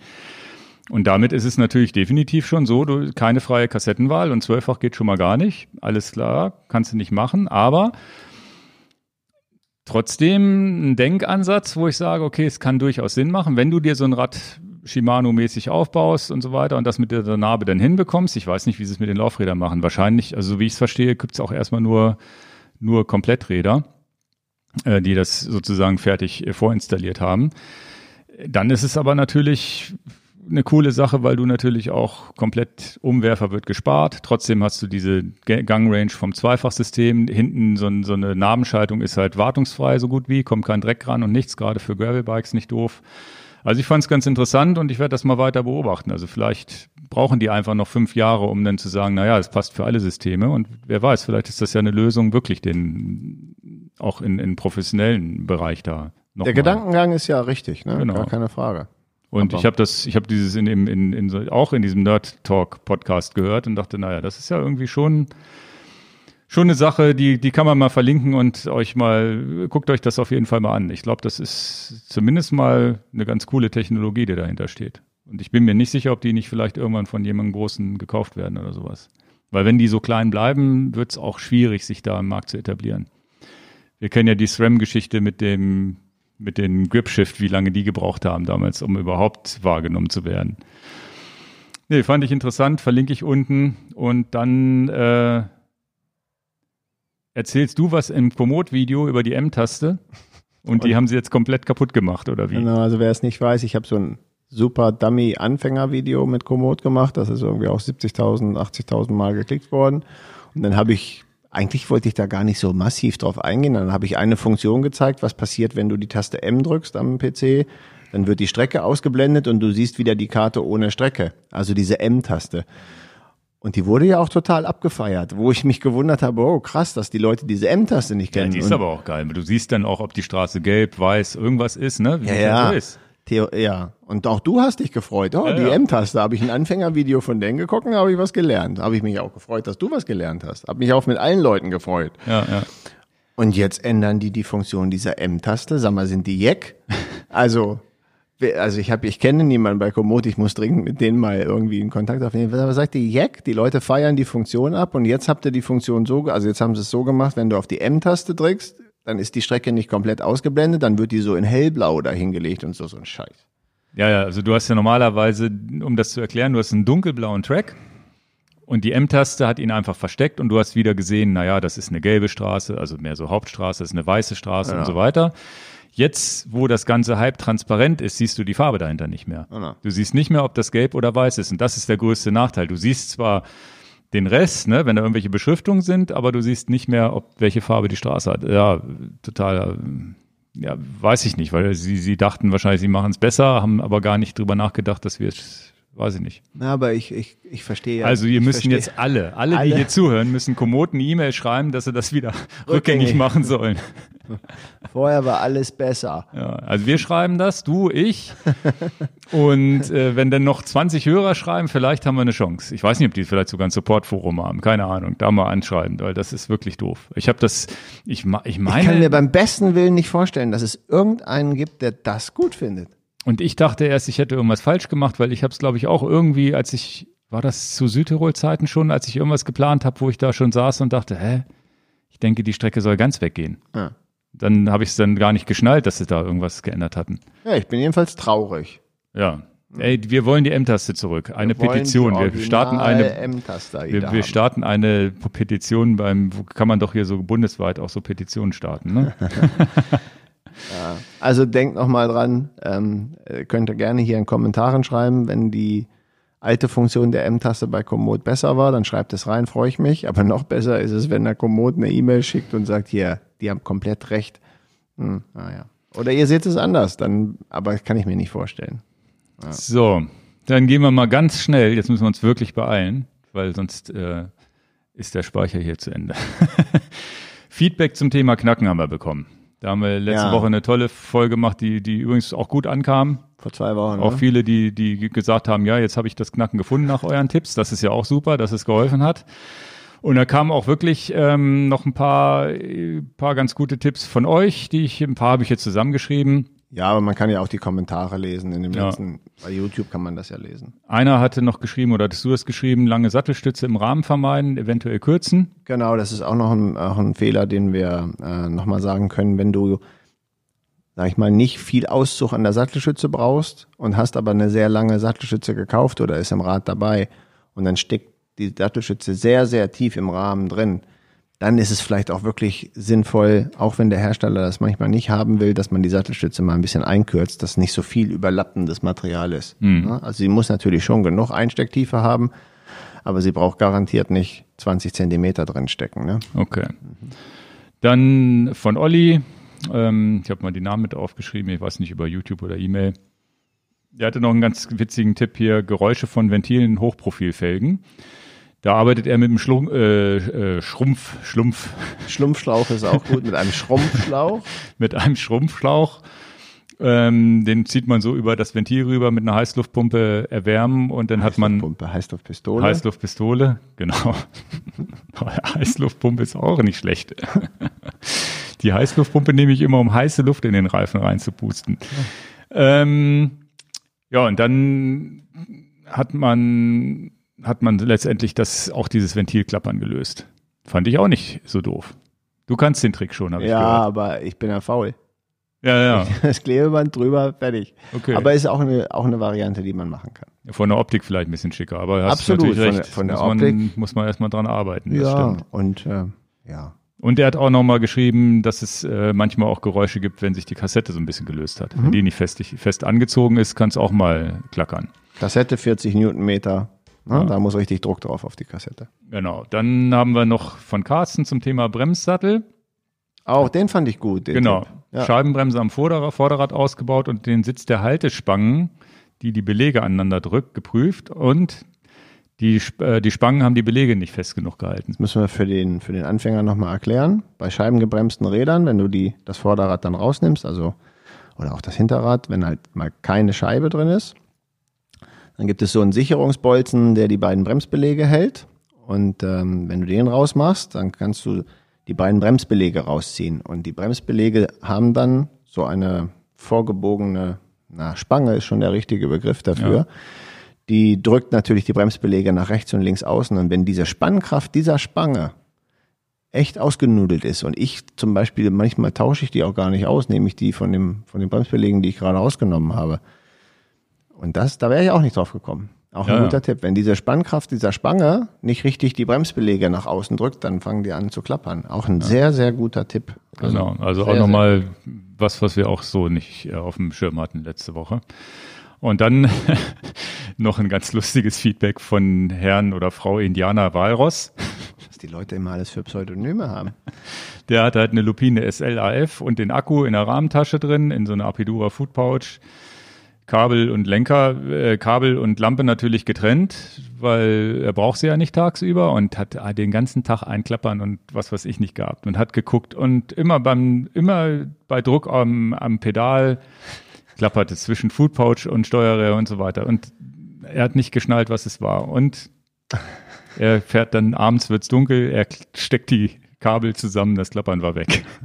Also, also manchmal sind es auch Sachen, die lösen sich von alleine auf einmal auf, wenn es dunkel wird. ja. Also es ist, es ist tatsächlich manchmal ganz lustig, ne? wenn man dann einfach den, die Ursache nicht findet und sie netterweise von alleine dann weggeht, wenn man weiß, okay, man macht das. Naja, aber ich glaube, die Klacken, Klackern, Knacken-Folge ist ja. auch eine Folge, die man für lange Zeit im, im Kanal haben kann. Die ist schon eine gute Referenz. Ach so, und auch was noch klacken kann, das habt, habt ihr vielleicht auch schon mal erlebt, ist irgendwie ein kleines äh, Steinchen, was man sich in den Reifen eingefahren hat. Und du hast immer Klick, Klick, Klick, Klick, Klick, weil das Steinchen am Rahmen oder wo auch immer klappert. Ja. Und was ich nochmal verlinken werde, was noch ganz interessant ist, ist Gerard Wum, der hat mal einen Beitrag gemacht auf dem Blog von 3T. Ähm, Best Bocken, äh, Bottom Bracket Systems Gravel Bike Tech. Da hat er mal über geschraubt und warum gepresst und was geschraubt ist und so weiter gesprochen. Ist, äh, ist natürlich auf Englisch äh, leider, aber ist ganz lesenswert. Den, äh, den verlinke ich jetzt hier einfach mal nur. Mein lieber Herr Gesangsverein, haben wir uns wieder verzettelt hier. Ja, jetzt machen wir die Picks und dann machen wir den Sack zu hier. ja, dann kommen wir jetzt zu unserem Hauptthema. Ach, das haben wir auch schon mal später geschafft. Hauptthema haben wir auch schon mal nach anderthalb Stunden geschafft. Hm. Wenn wir jetzt mit 54 Minuten sind wir noch gut dabei. ja, Sturzursachen. aus gegebenem Anlass äh, ist mir dann irgendwann eingefallen, man könnte ja mal erzählen, was so die Ursachen sind, warum wir in unserem Leben schon gestürzt sind, wann wir gestürzt sind und ob das vermeidbar gewesen wäre, wenn man es vorher gewusst hätte und so weiter. Und ich hoffe, dass wir jetzt den einen oder anderen Sturz bei euch vermeiden können, einfach weil wir euch erzählen, was, was die Erfahrungen so sind, die wir so festgelegt haben, äh, fest äh, erlebt haben. Und ähm, ja, aus gegebenen Anlass deshalb, weil du tatsächlich eine relativ gute Radelle gemacht hast vor zwei, eine, anderthalb Wochen, ne? Ja. Und Im Wald. Im, im Deisterwald, am berühmten Deister V auch noch. Kann man ja ruhig erzählen. Ja, ja. Kein Problem mit. Und äh, ja, dann können wir ja da mal sagen, wie es dazu gekommen ist. Also, Ja, gerne. Weil, ja. Willst du das sagen oder soll ich Nee, das du, sagen? du bist, äh, ich bin ja nicht gestürzt. Ich habe daneben gestanden und gepinkelt. Will auch keiner wissen, aber Aber das ist die Sturzursache. ja, nee, das Na. nicht zum Glück. Aber es war tatsächlich ein. Also wir fahren durch den Deister und es gibt da eine Stelle, die heißt, das kann ich jetzt, das muss den Leuten das ja beschreiben, die heißt halt Deister V und Deister V, weil es halt so wie so ein Buchstabe V, es geht halt steil runter, dann ist unten ein Querweg und dann geht's da wieder auf der anderen Seite hoch. Ich fahre die irgendwie neun von zehn Mal, schaffe ich die Steigung. Ne? ich habe es ja noch nie geschafft. Keine Traktion. Das ist nicht schlimm. Und kein Mut. Kein Mut. D'accord, d'accord, das ist ja auch überhaupt nicht schlimm, aber ich fahre die schon sehr, sehr viele Jahre in meinem Leben. Ich würde sagen, zu 90 oder ja, doch neun von zehn Fahrten würde ich sagen, schaffe ich die. Wenn man mal ein bi- bisschen auf den Stein kommt und der Reifen rutscht durch oder wenn es sehr schlammig ist, dann das ist dann das, was, wo es dann nicht klappt. Aber ich kenne die eigentlich relativ blind. Und das ist auch eine, eine Sache, die in der Analyse jetzt das erste ist, wenn man sich zu selbstsicher ist, dass man alles kann und das auch blind kann, dann ist schon mal die Gefahr drin, dass man dann erst recht einen Fehler mal irgendwann mal macht. Aber eigentlich hat's immer super gepasst. Und die Situation war, wir waren zu dritt unterwegs und der Kollege, der dabei war, der ähm, ist einmal in einem vorherigen Trail ausgerutscht und ich habe gewartet und habe ich gefragt, Mensch, ist alles okay? Und äh, es war auch nichts, ist alles okay. Aber in dem Moment sind zwei Leute an mir vorbeigefahren. Und in der Regel fahre ich bei dieser Abfahrt äh, immer vorne. Ja, also das muss man halt auch klar erklären. Ja, weil du auch der Einzige bist, der die immer schafft. und der Rest der Truppe fährt dann meistens hinter mir. Ja. Und, und sonst müsste ich die Leute, die dann absteigen. So, und dann fährst du an mir vorbei und der Kollege fährt auch an mir vorbei. Und dann dachte ich schon so, Mist, jetzt bin ich an dritter Position bei diesem Deister V. Das ist ja, und da war schon, da hat der Fehler eigentlich angefangen, ne? Das heißt, das ist jetzt nicht, das soll nicht arrogant klingen, aber es sind jetzt zwei Leute vor mir, die besser hinter mir wären an einem kritischen Stück, sage ich jetzt mal vorsichtig. Und dann habe ich mich zurückfallen lassen, weil ich dachte, Mist, ich kann die jetzt im Trail nicht wieder überholen, um nach vorne zu fahren. Und dann warst du vo- vorne und ähm, dann habe ich halt viel Abstand gelassen, dass ich euch nicht mehr sehe, dass also, falls ihr da den Berg hochschieben müsst, ich halt auch noch genug Zeit habe, dass ihr da dann endlich diese Steigung weggeschoben habt und nicht im Weg steht. Und das ist genau ähm, die Aussage, nicht im Weg stehen. Und dann komme ich diesen, diesen, das Deister V, also diesen, diesen Weg runter und dann steht Ingo links, weil nämlich Ingo gepinkelt hat. Und da ist in meiner Welt schon der erste Ablenkungsfall gewesen. Wieso steht der da? Ist der irre? Du standest nicht im Weg, im Weg. Das ist auch ein schönes Wortspiel. Also du Ja, der stand- ja weit genug hast- weg. Ich weiß, also sagen wir mal so, ich du bin hast- schon oft hast- genug vor dir hast- auch runtergefahren. Ich weiß, wenn ich absteigen muss, dann gehe ich, gehe ich, gehe ich in den Wald rein, ins tiefe Laub oder sonst wie. Oder jetzt habe ich halt am Weg, bin ich ganz weit nach links gegangen. Man sieht mich da zwar stehen, aber ich war nicht annähernd in der Nähe von der ja, von ja, der aber ich Fahrspur. rechne damit. Also, ne? Du, du hast aber natürlich einen Ablenkungspunkt, Ich auf den du guckst, weil du sagst, da pinkelt einer. In dem Augenblick äh, macht dein Kopf, da pinkelt einer und guckt nie auf die Straße. Und deswegen machen wir jetzt den Podcast. Ja. Du hast in dem Sinne mich nicht behindert, aber erstmal war es so, wow, der steht da nie. Also das Ja, ist ja. 400 Mal fahren wir da lang, du stehst da nie. Wenn, dann Jetzt- stehe ich oben irgendwo Genau. an der Seite, ne? Da war ich, ähm, zumindest ist es, es ist ja so eine Mikrosekunde im Kopf, ja. was ist denn da jetzt los? Und jede Mikrosekunde, und das ist ja eine Sache, wo man sich sehr konzentrieren muss, und dann kommt die nächste Mikrosekunde, der Kollege, der mit runtergefahren ist, hält dann da auch an, weil du ja da anhältst. Alter. Ah, dann stehen da schon zwei unten. Und dann habe ich es aber auch nicht mehr hingekriegt, äh, äh, ähm, das, weil ich war dann auch wirklich in der Abfahrt und dann hätte, wenn ich hätte, ich- hätte ich da alle Bremsen gezogen, weiß ich nicht, welche Radelle ich dann gedreht habe. Und dann habe ich gerufen, Und, und der Kollege, der mit war, der arme Kollege, der, der hat, ja, ja. Das, der, der, der, der ist total lieb und wir haben ihn auch total lieb. Also liebe Grüße an Lars. Ja, Können wir auch den Namen. Aber er hat sich dann auch erschrocken. Und äh, weil ich dann gerufen habe, Mensch, weil ich da runterkomme und das ist eine Situation, zu der hätte es nicht so kommen müssen, indem ich halt vorne gefahren wäre. Und, und deswegen machen wir den Podcast, einfach da nicht anhalten. Dann lieber wirklich wegschieben und weit wegschieben. Wirklich so, dass man am besten gar nicht im Blickfeld ist. Dass man nicht ablenkt. Ja, lange Rede, kurzer Sinn, dann war der Weg versperrt und dann ist, ja, der war schon frei, aber du warst halt, du hast halt einen Schreckmoment gehabt durch das Rufen. Ne? Das, ich habe es ja naja, gesehen. Frei ist, äh, ich stand, ich stand ja sozusagen seitlich. Ich hätte, habe auch nicht geschnallt, dass ich Lars sage, Mensch, hau ab da. Habe ich auch nicht, habe ich auch nicht drüber nachgedacht. Naja, und dann bin ich halt. Und ähm, ja, dann hattest gerufen hattest du erst, als du unten warst, als du direkt neben ihm warst. Und ja, und dann bist du irgendwie, dann war die Konzentration weg und bist auf so einem Stein vorne ausgerutscht, ne? Da bin ich voll weggeflogen und dann ja, habe ich mal so ein. Und das ist auch krass, das habe ich schon lange nicht gehabt, aber dass der Körper nicht weiß, wie ich vom Fahrrad geflogen bin. Ich weiß es ja nicht. Hm. Ich weiß, das Vorderrad, also das Fahrrad hat gestanden und ich muss ja da irgendwie wie so ein Raketenschuss vom, vom, vom Fahrrad katapultiert worden. Das weiß ich nicht. Das ist ja, ja ich glaube, wenn ich es richtig gesehen, ich habe ja Blick gehabt, äh, letztendlich, du hast, der, der Lenker ist sozusagen quergestellt und dann bist du über den Lenker gegangen. Ja, ja, aber das ist auch, naja, also nach dem Motto, welches Programm da abläuft, dass man geschützt wird. Und dann bin ich letztendlich nur wieder ähm, gelandet, dann aufgewacht und alles tat weh. Und ähm, ah, die brauchte ich auch eine Zeit, ne, bis ich das wieder, also da. Ja, zum Glück tatsächlich nichts gebrochen. Du hattest ja wirklich die Befürchtung, dass am Ellbogen irgendwas gebrochen ist. Ähm, Rippen geht jetzt schon besser, Ellbogen nervt zwar, aber ist zumindest nicht gebrochen. Das Problem auch hier und deswegen tatsächlich diese Sendung, wenn man man lernt ja daraus. Also es ist ja tatsächlich so, da, das ist so, so ist ja die Menschheit. Der Fehler muss ja erstmal passieren, damit man weiß, dass man ihn nicht nochmal machen muss ne, oder darf.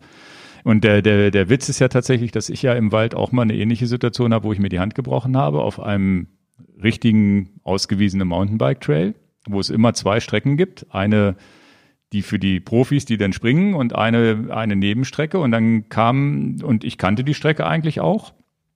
Und dann kam mir aber auf der Nebenstrecke irgendein Fremder entgegen und ich bin dann auch abgelenkt gewesen. Da ist einer, du guckst den an. Und bist auf die du Rampe nicht gefahren. mehr und ich bin auf eine Rampe gefahren, wo man eigentlich hätte springen müssen, ich aber ja gar nicht springen kann und habe da einen Überschlag gemacht und mir die Hand gebrochen. Genau so eine Situation, wo ich eigentlich jetzt im Nachhinein, jetzt wo ich weiß, dass das so passiert ist, weiß ich, nee, wenn da einer steht, bremse ich ab und breche die ganze Scheiße ab und sammel mich nochmal neu. Genauso wie du, das hättest vielleicht beim V auch sagen müssen, ich breche das Ganze ab und mach auch mal eine Pinkelpause da unten, wenn alle da stehen. Also auf beiden Seiten, ne? Das, der eine muss wissen, er darf da am Trail nicht lang marschieren. Wenn da Leute von oben runterkommen, hat er da nicht rumzumarschieren. Muss er, muss er auch von der, von der Ausweichstrecke definitiv runter, weil in dem Augenblick lenkt er die Leute ab. Genauso äh, muss ich als Fahrer sofort abbrechen, wenn da irgendwelche Leute rumlaufen, weil ich weiß ja, die Konzentration ist nicht mehr so, wie sie wäre, wenn da keiner wäre, weil ich ja abgelenkt bin. Also es ist ganz interessant im Gelände. Da muss den Fehler im Trail rumzustehen, habe ich aber auch selber schon gemacht. Von daher will ich jetzt hier auch nicht den Du-Du-Du-Finger machen. Ich habe auch diesen Fehler gemacht und, und, und dann kann ich mich auch nicht so über aufregen, wenn jetzt Fehler, es geht eigentlich nicht um Fehler, aber ja, ja. dass man halt weiß, das ist echt eine, eine, eine grenzle, brenzliche Situation. Da war ich in Leogang in Österreich, auch in so einem Park und dann äh, hatte ich hier einen Guide dabei, der mir Downhill so ein bisschen gezeigt hat, also so einer, der ist ein Profi. Und dann sind wir zusammen da runtergefahren, er vor und ich zu ich hinter ihm her, weil es lässt sich einfacher fahren, wenn du einen hast, der vor dir fährt und sagt, wie es geht.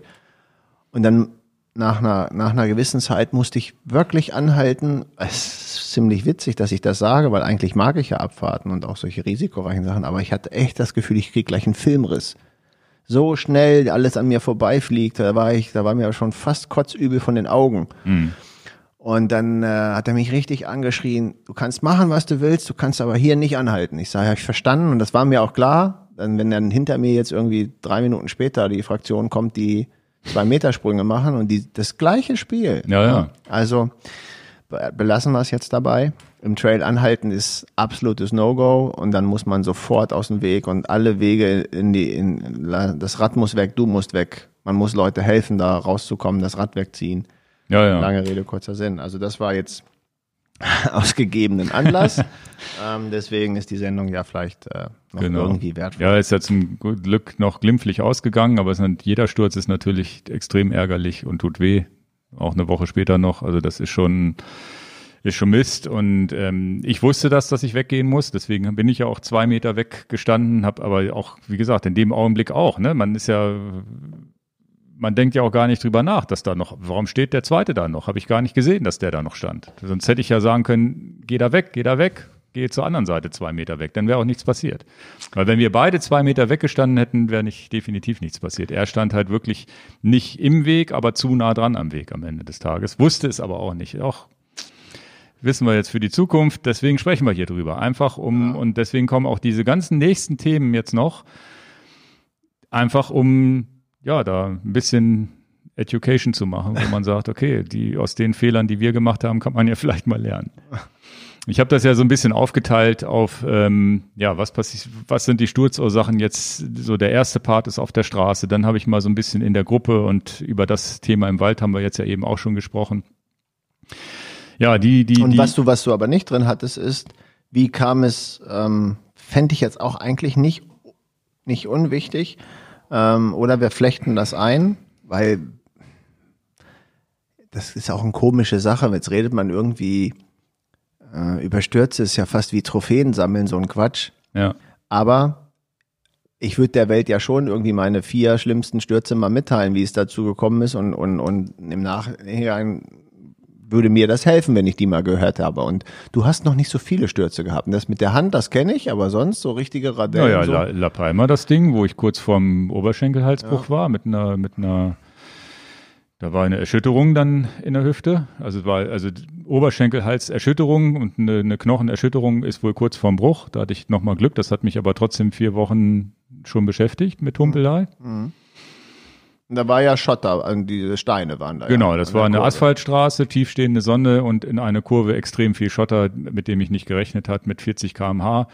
Da war übrigens ähm, ein Auto hinter mir, was auch ein bisschen diesen Druck aufgebaut hat, na fahr mal nicht zu langsam, um die zu nerven. Und ähm, was auch abgelenkt hat. Weil wenn man ja. weiß, hinter einem ist ein Auto, guckt man vielleicht auch mal oder hört das und ist vom Kopf nicht so fokussiert auf die Straße, als wenn es nicht da gewesen wäre. Also auch tatsächlich auch eine ganz, ganz gute Federanalyse. Sonne stand tief, wo man hätte vielleicht auch vorsichtiger in die Kurve reinfahren müssen, weil man eben nicht den Asphalt so gut lesen kann wegen der tiefstehenden Sonne. Und dann war es aber trotzdem, würde ich mal sagen, zu 80 Prozent höhere Gewalt. Es war nämlich nicht damit zu rechnen, dass in der Kurve wirklich Zentimeter hoch Schotter lag. Ich bin tatsächlich nach La Palma drei, zwei, drei Monate später wieder hingeflogen mit der Familie. Ich bin da wieder lang gefahren und da war es auch zur Seite gefegt worden. Ne? Also das war wirklich äh, ein bisschen höhere Gewalt. Manchmal kann man nichts machen, aber die, da war die Ursache Schotter und das war auch schon eine Radelle. Wir können ja erstmal die Themen so durchgehen, ja, bevor wir, ne? Und das, ja mal. und das taucht ja hier jetzt auch auf. Das war auch nach der gebrochenen Hand so das Schlimmste, was ich hatte. Mhm. Und ähm, ja, und du hattest ja auch mal so ein ganz fieses Ding. Ich weiß gar nicht, ob wir das sogar schon mal hier angesprochen hatten. Mit dem Hund. Ja, wo dir ein Hund vor ist. Das war mein schlimmster Sturz. Da bin ich auch mit einem vollgefederten Mountainbike, äh, eine, auch im Deister, eine Straße runtergefahren, wo auch gar kein Weg ist, kein Weg, kein rechts, kein links. Ähm, ja, also man sieht kein, und ich weiß nicht, ob der vermeidbar gewesen wäre, außer dass ich eben nicht in der Geschwindigkeit bergunter gefahren bin. Also es waren keine Leute zu sehen, es war nichts zu sehen. Es geht schnurstracks gerade raus runter und ähm, die Leute, die die äh, vollgefedert fahren, die wissen, wenn du da hinten eine Schwinge hast, das Rad liegt wie auf Schienen. Ne? Das ist ja, deswegen wird's ja so gebaut. Keine Ahnung. Geschwindigkeit wird sicherlich im Bereich 70 gewesen sein, kann ich jetzt nicht so genau sagen, weil ich da ja, das kann ich nicht mehr nachvollziehen. Und dann ist mir ein Hund vors Fahrrad gefahren und ich habe natürlich und der Hund war so in Laufradgröße, das war noch ein 26 Zoll Laufrad. Also und, 26 Zoll Hund. Und ähm, ja, also nicht so ein kleiner Dackel, ne? Ja, ja. Und äh, dann hatte ich, das sind ja diese Momente, die du falsch entscheidest. Dann habe ich entschieden, nicht den Hund zu treffen, weil ich dachte, der Einschlag wird auch hart. Wie gesagt, jetzt, das klingt vielleicht komisch, aber nehmen wir jetzt mal, wenn es ein ganz kleines Tier wäre, würde man vielleicht nicht stürzen. Beim Dackel würdest du wahrscheinlich auch schon stürzen, ne? aber jetzt bei einer Maus nicht. Mhm. Und ähm, ah, habe ich mich für die Bremsaktion entschieden und das war natürlich falsch. Äh, mega raketenmäßig abgeflogen. Also du hättest rollen lassen müssen und. Also ich, ich glaube, das wäre in jedem Fall ein schlimmer Unfall gewesen. Und hoffen, dass der Hund vielleicht wegläuft. Ich kann es dir nicht sagen. Ich habe den Hund, dem Hund geht's gut. Ich habe den Hund nicht getroffen, aber mich selber ins Krankenhaus gebracht und äh, war eine schlechte Situation. Ne? Das war ja auch ein halbes Jahr richtig maleschen, ne? Ja, ja, Beckenbruch, Adduktoren gerissen, aber ein Jahr nicht gehen angesagt. Aber auch eine schwierige Sache, außer zu sagen, ja, du bist ja auch blöd, warum fährst du auch im Wald mit 70 Sachen den Berg runter? Das muss man sich natürlich auch fragen. Hätte auch ein Reh sein können, was rauskommt. Natürlich, und das, und das hatten wir in einem Video neulich, nicht neulich, aber wo wir dieses Jahr, hast du ein Video schon hochgesagt, mhm. habt ihr das Reh gesehen? Ja, ja. Wir waren, ne? Wir waren zum Glück noch weit genug weg. Und das ist natürlich auch eine Sache, welche Geschwindigkeit ist denn damit noch vertretbar? Ist das 20, ist das 40? Garantiert nicht 70, da sind wir uns mhm. einig, aber äh, wenn du 25 oder 30 fährst und triffst ein Reh und das läuft dir direkt vor die Karre, ich glaube, der Sturz ist unvermeidbar.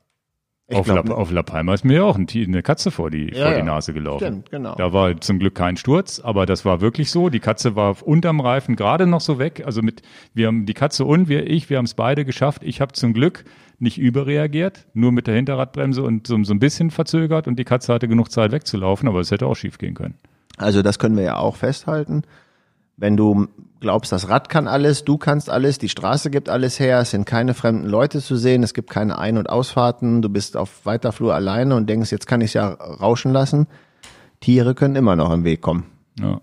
ja. Und das, was auch immer für ein Tier. Ja, das war der eine Punkt. Und dann auch ein Unfall, der Gott sei Dank gut ausgegangen ist, aber wo der Sturz halt auch unglaublich, äh, ähm, also Leute, die hinter mir waren, sagen, das kann man gar nicht glauben, weil ich ein Salto gemacht habe. Da bin ich die Schaumburg runtergefahren. Ähm, also die Leute, die aus Hannover kommen, die wissen, wo das, wo das ist, an der Weser. Und normalerweise fahre ich da immer nur hoch.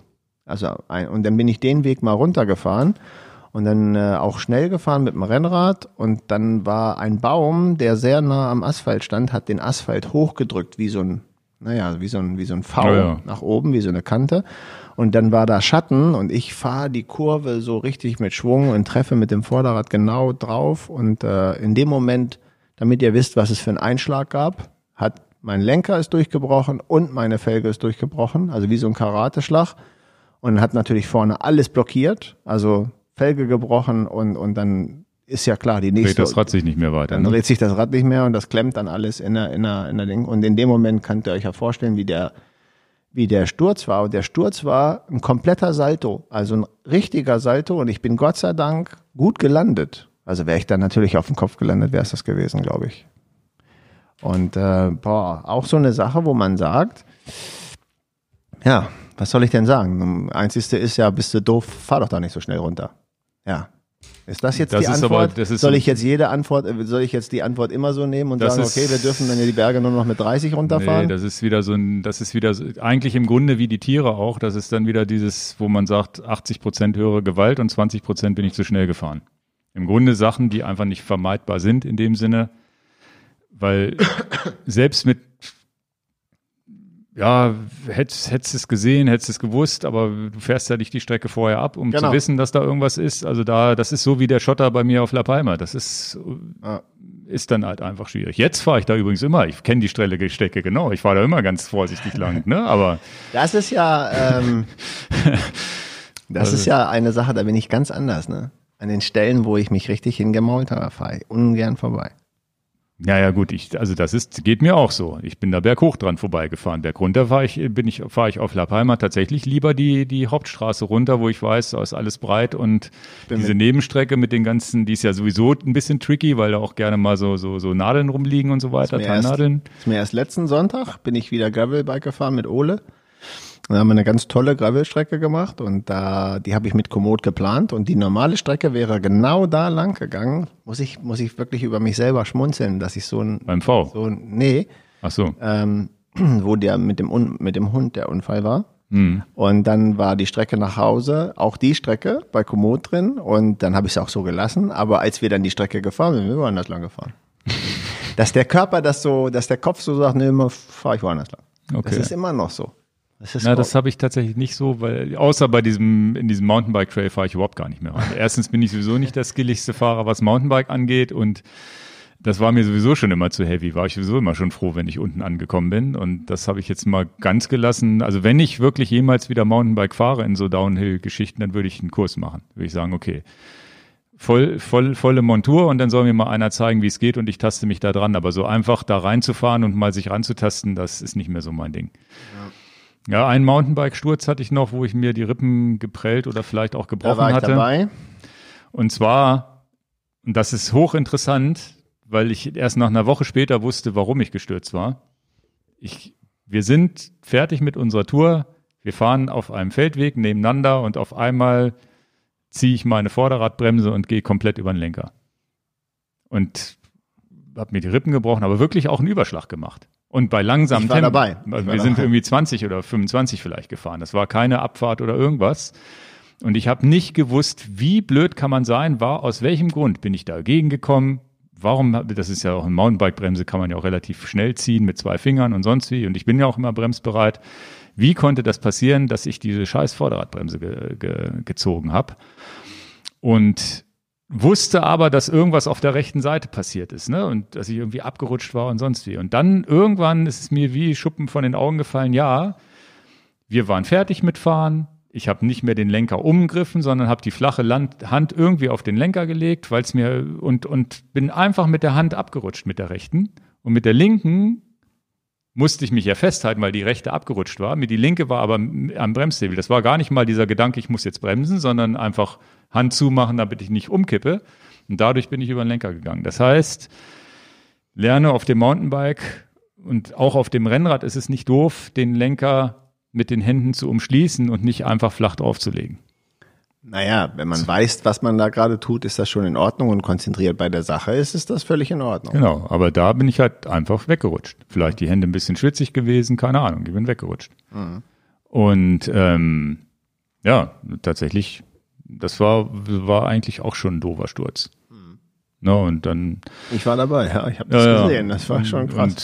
Und im Grunde sind, ist ja jeder Sturz doof, wo man sich so ein bisschen wehtut. Du hast auch schon einen Sturz gehabt, wo du dich nicht wehgetan hast. Ich weiß noch, wo wir Silvester mal so eine Tour gemacht haben, auch irgendwie durch den Wald und du machst so einen kompletten Überschlag, steht auf, stehst auf, war nichts. Das, war, das stimmt, an sowas erinnert man sich gar nicht mehr, weil ja auch nichts passiert ist. Ja, ja. Also das stimmt, das war mit Bist du irgendwie auf so, ein, auf so mit dem Crosser auf, vor so einer Wurzel oder so hängen geblieben, irgendwie sowas, ne? Nee, nee aber da, da habe ich nicht einen Überschlag gemacht, da bin ich über den Lenker gehüpft. Oder irgendwie so, ja, ja, aber ja? es sah schon spektakulär aus.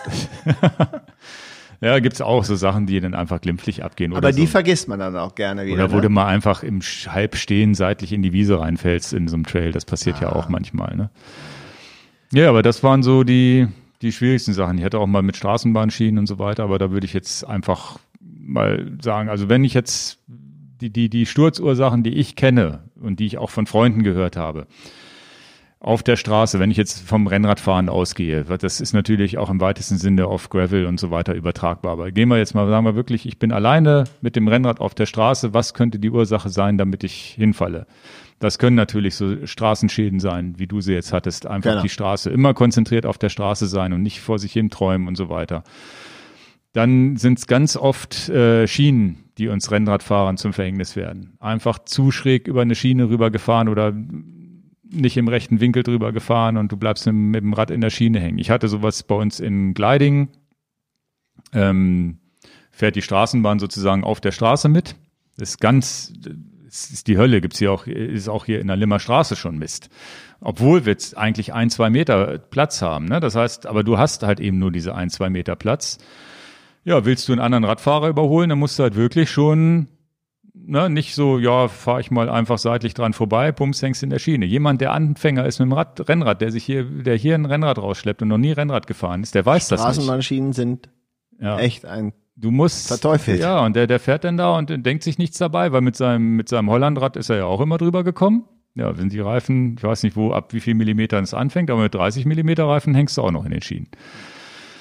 Und das äh, in Gliding war tatsächlich das Problem, dass die für die ähm, für die Straßenbahnhaltestelle hat sich das Ganze verjüngt und dann hatte ich auf einmal, nee, statt, statt irgendwie einen halben Meter Platz neben der Schiene nur noch 20, 30 Zentimeter, habe mich erschrocken, bums, hing ich in der Schiene und habe da auch einen relativ fiesen Sturz gehabt, aber Gott sei Dank ohne Brüche. Also immer aufpassen und auch da eher sagen, na, da sind die Schienen werden enger, dann bleibe ich mal lieber stehen und gehe auf dem Fußweg oder was auch immer, fahr da weiter. Ne? Nicht, weil wenn, wenn du nur noch 20 Zentimeter neben dem Platz Schienen hast, kannst du den Lenker auch nicht mehr so einlenken, dass du da irgendwie, ich glaube, 45 Grad brauchst du mindestens, um über eine Schiene rüberzufahren. Und der Schotter ist nicht nur der Schotter, auch Rollsplit, ne, was nicht weggefegt wird. Also das ist auch äh, etwas in den Kurven ist natürlich Schotter und Rollsplit auch immer wirklich Genau, also eine der häufigsten Sachen sicherlich. In den Kurven immer, immer die Straßen lesen, gucken, ob da Schotter ist. Da habe ich bestimmt zwei, drei Stürze schon gehabt, wo ich einfach Schotter hatte, wo ich nicht drüber nachgedacht habe, dass ich da langsam rumfahren muss oder dass es überraschend war. Bis hin zu La Palma mit diesem schweren Sturz. Ne? Und dann ähm, das Auto, was hinter einem fährt, einfach überholen lassen. Langsam fahren, winken, überholen lassen, wenn es einen nervt und die schnelleren, immer die schnelleren vorbeilassen. Also auch als gilt auch als Autofahrer. Wenn ich in den Alpen unterwegs bin, ist es auch immer nett, wenn ein Autofahrer einen vorbeilässt, weil das ist immer doof, hinter dem herzufahren. Umgekehrt sind an manchen Stellen die Autofahrer schneller, dann bremse ich halt mal. Ich muss ja nicht der Schnellste. Dann bremse ich, lass die vorbei und dann habe ich aber diesen Druck nicht mehr von hinten. Dann der nächste Punkt, der hat auch bei einem Freund Tore von uns zu einem schweren Unfall geführt und das äh, hört man auch ziemlich viel bei vielen Leuten und auch selber haben wir, wer hat es, wer hat es noch nicht erlebt, ähm, am Fahrradcomputer rumfummeln und bedienen. Wenn ja. das nicht wirklich so eine Mikrosekunde ist, wo du sagst, ich habe das unter Kontrolle und du guckst da lange aufs Display, das ist Mist, ich kann das ja ruhig so sagen. Bei Tore war es auf Mallorca so. Er ist auf dem Radweg gefahren und hat an seinem Garmin eine Zieladresse reingegeben, also auch wirklich mit Buchstaben. Mit Buchstaben. Ja. Da ist man schon mega abgelenkt. Das müsste man im Stehen machen. Er mhm. hat aber gedacht, na ja, ich bin allein auf dem Radweg. Puh, was soll mir passieren? Ich bin ja allein auf dem Radweg. Ich tippe das da schon so. Ja, bis ein parkendes Auto, was natürlich nicht auf dem Radweg parken darf, aber geparkt hat, da ist er dann voll drauf genagelt. Ne? Ja. ja. Ja, dieses auf Autos raufnageln, das sieht man auch manchmal bei YouTube-Videos oder so, ist mir so auch schon mal. Das ist oft ein Problem, du achtest nicht, guckst nicht richtig nach vorne und hängst auf dem Auto hinten drauf.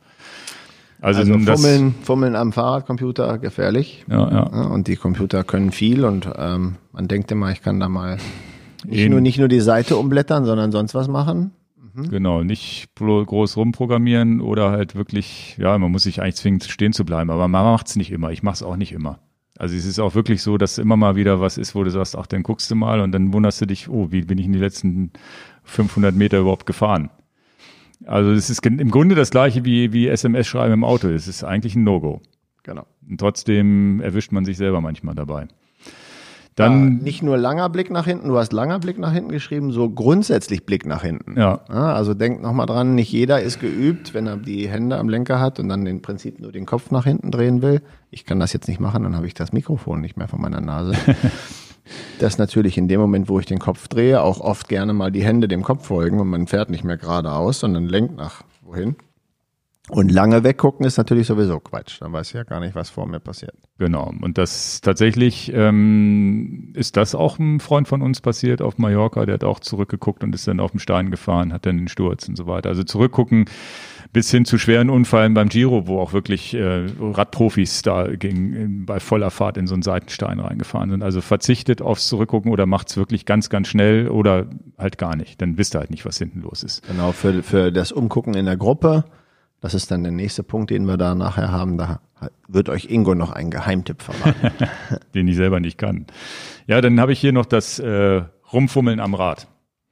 Du hast irgendwas am Rad, irgendwie, was weiß ich, irgendein Blatt vorne zwischen der Bremse, was auch immer. Da reinzufassen. Erstens könnt ihr euch den Finger abfahren, in der, indem er in die Speiche kommt und wenn der Finger das aushält und dann, dann liegt er, habt ihr auch Blockieren der Speiche und so weiter. Also nicht während der Fahrt am Rad rumfummeln. Man sieht das bei den Profis, die, die haben aber auch vielleicht, die fahren auch 40.000 Kilometer im Jahr, die haben vielleicht auch mehr Skills, was das angeht. Auch anhalten und es ist wirklich, ähm, da ist mir zum Glück noch nichts passiert, aber da habe ich auch schon schlimme Geschichten gehört, dass Leute sich wirklich den Finger komplett, die Fingerkuppe komplett äh, zerstört haben. Na, und äh, das, oder auch wenn ihr Geräusche am Rad hört, wo ihr sagt, okay, ich habe jetzt im Gelände irgendwie einen, einen Ast hinten im Rad und so weiter, gleich stehen bleiben und nicht warten, bis der Ast sich so verfängt, dass er, dass, dass er das Rad blockiert. Auch immer schön bei unseren Gravel-Videos, die wir äh, bei YouTube hochgeladen haben. Also so in jedem dritten Video äh, sieht man, ach Mensch, da hat denn gerade wieder ein Stöckchen im, im, im Hinterrad oder, oder irgendein anderer, ne? Das ja, ist immer ja. ganz, da hast du netterweise drin gelassen. Dann nicht einsehbare Ecken und Kurven. Da, da, da gibt's manchmal Stürze. Ist tatsächlich, äh, habe ich mal einen erlebt und da bin ich als Autofahrer sehr langsam mal in Österreich so einen, so einen, so einen Feldweg, äh, so einen, so asphaltierten Feldweg hochgefahren zu unserer Unterkunft. Da kamen bei Nässe zwei Radfahrer extrem schnell angeschossen, sehen mein Auto, das gleiche wie du, wie du mich pinkeln und den Kollegen da gesehen hast, sehen mein Auto unkonzentriert, erschrecken sich, gehen auf die Bremse und sie stürzt. Und tatsächlich, Gott sei Dank, ich komplett schuldfrei, weil ich als Autofahrer schon wusste, da könnte ja von rechts einer kommen, bin, habe mich langsam rangetastet und war auch noch zehn Meter von der Kurve weg. Aber die, die, die, das war, war, war, war eine Frau, die hat sich halt einfach erschrocken. Das heißt, äh, diese Schreckmomente, wenn ihr da so schreckhaft seid oder was auch immer und gerade bei einer feucht, das war auch eine feuchte Straße und so weiter, dann lieber langsam in die Kurve fahren, wenn ihr nicht wisst, was dahinter kommt. Also immer gucken, wenn ihr nicht weit gucken könnt und ich glaube, du kannst das ganz gut in deinen schnellen Abfahrten, dass du weißt, du weißt, da könnte jetzt jemand kommen und du kriegst das skillmäßig auch hin, dich wieder hinzubremsen und so weiter. Aber ich bin zum Beispiel so einer, der, wenn ich nicht sehe, was hinter der Kurve ist, dann bleibe ich auf meiner rechten Linie und muss auch rechts um die Kurve fahren können, selbst wenn da einer entgegenkommt. Das klingt immer so komisch, wenn du das so sagst. Also wenn wir jetzt zum Beispiel, nehmen wieder Alpenpässe runter oder jetzt, wie gesagt, in La Palma, das ist das, wo ich den den super Fokus drauf lege, ist, also versuche möglichst schnell den Ausgang der Kurve zu sehen. Ja, also ja das, klar. Da, das ist der. Aber du kannst auch, wenn die, du den unerwarteten Auto kommst, kriegst du es aber auch hin zu sagen, oder du erwartest das Auto vielleicht schon, schneidest genau. die Kurve trotzdem und du weißt dann, ah, das muss ich machen, um dann dran vorbeizukommen. Aber, was ich vielleicht nicht könnte. oder ein Anfänger nicht aber könnte. Aber es, es lässt, lässt sich so, leicht drüber hinwegreden, wie risikohaft und dieses und jenes, aber ich lege auch, das kann man nicht so gut erklären, ne? aber ich lege auch die absolute Konzentration da drauf, kann ich das Ende der Kurve möglichst schnell sehen, also wirklich wie, also als wenn ein Rennfahrer auf das grüne Licht wartet, um loszufahren. Genau die hundertprozentige Konzentration musst du da drauflegen und auch, das haben wir ja vorher schon gesagt, auch das ist ein Blick, den ich, wo ich alles drauflege ist die Kurve frei von, von Steinchen? Ist da, ist da Rollsplit? Hat da irgendjemand Rollsplit gestreut und so? Das ist ja, da, da, da kriege ich aufstehende Haare, ne? Also mhm. das, das lässt sich nicht gut beschreiben, aber da muss man dann eben auch nicht Larifari rund unkonzentriert fahren. Wenn man denn da ein bisschen schneller fahren will, dann musst du auch alle Konzentrationen da drauf legen. Was übrigens nicht an jedem Tag geht. Es gibt Tage, da rolle ich lieber einfach mit genau. einmal mehr Bremsen runter und kann entspannt fahren und muss nicht völlig aufpassen, weil das ist auch klar. Ja. Ist auch ein Punkt, den wir hier vielleicht nochmal mit reinbringen können, der hier gar nicht auf der Liste steht, ist Konzentration. Ja. Wenn du merke ich bei dem Podcast fährst, heute schon. Ja. Ich bin voll am Limit, weil ich richtig Schmerzen habe. Naja, so gut ist es nicht. Ja, ja. Und dann kann ich auch nicht so tun, als wenn es so wäre. Und an dem Tag, wenn ich da nicht gut drauf bin, kann ich so einen Risikobereich nicht fahren. Und auch heute das ist schon, hatten wir im Vorfeld schon gesagt, ich habe hm. schon die Faxen dicke von meinen, von meinen Rippen und von meinem Ellenbogen. Ja, ja. Also das ist tatsächlich so Konzentration und das ist auch oft dann, wenn die Konzentration nachlässt. Du fährst eine extrem tolle Abfahrt, du hast eine 100 Kilometer Tour gemacht und fährst jetzt, was weiß ich, hier durch die Allenriede in Hannover nur noch deine letzten 10 Kilometer nach Hause, rollst nach Hause. Ganz oft passieren auch da die Unfälle, weil man einfach nicht mehr so fokussiert ist, Klar. weil man die, man den denkt, Fokus verliert. Man denkt, und, die Tour ist schon vorbei. Genau. Also das ist noch ein wichtiger Punkt. Lenkerhaltung haben wir schon gesagt, versehentliches äh, Ab, äh, gefährliche Ausfahrten. Gefährliche Ausfahrten. Wenn ihr irgendwo denkt, da könnte jetzt einer rauskommen, vielleicht auch bremsbereit sein, runterfahren. Und was für mich noch hier auch als Stadtpendler ist, diese Abbiegeautos an Ampeln. Ich habe als Radfahrer grün, Neben mir könnte ein Auto abbiegen und da ist jetzt äh, für mich ganz, ganz wichtig, ähm, auch auf beidseitig befahrbaren Radwegen, wenn ich auf der linken Seite bin, dann tue ich so, als hätte ich keine Vorfahrt, weil der kann mich nicht sehen und ich habe auch leider als Autofahrer schon mal jemanden nicht, du machst einen Schulterblick und von vorne kommt einer. Es ist unheimlich schwierig, auch als Autofahrer alles im Blick zu behalten.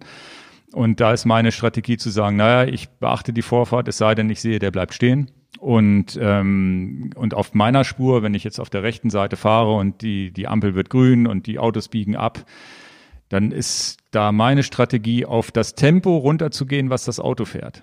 Also neben dem Auto herzufahren. Das heißt, wenn ich mit 40 Sachen an so eine Ampel rangeschossen bin, dann bin ich, fahre ich vielleicht mit 10 oder 20 über die Ampel rüber.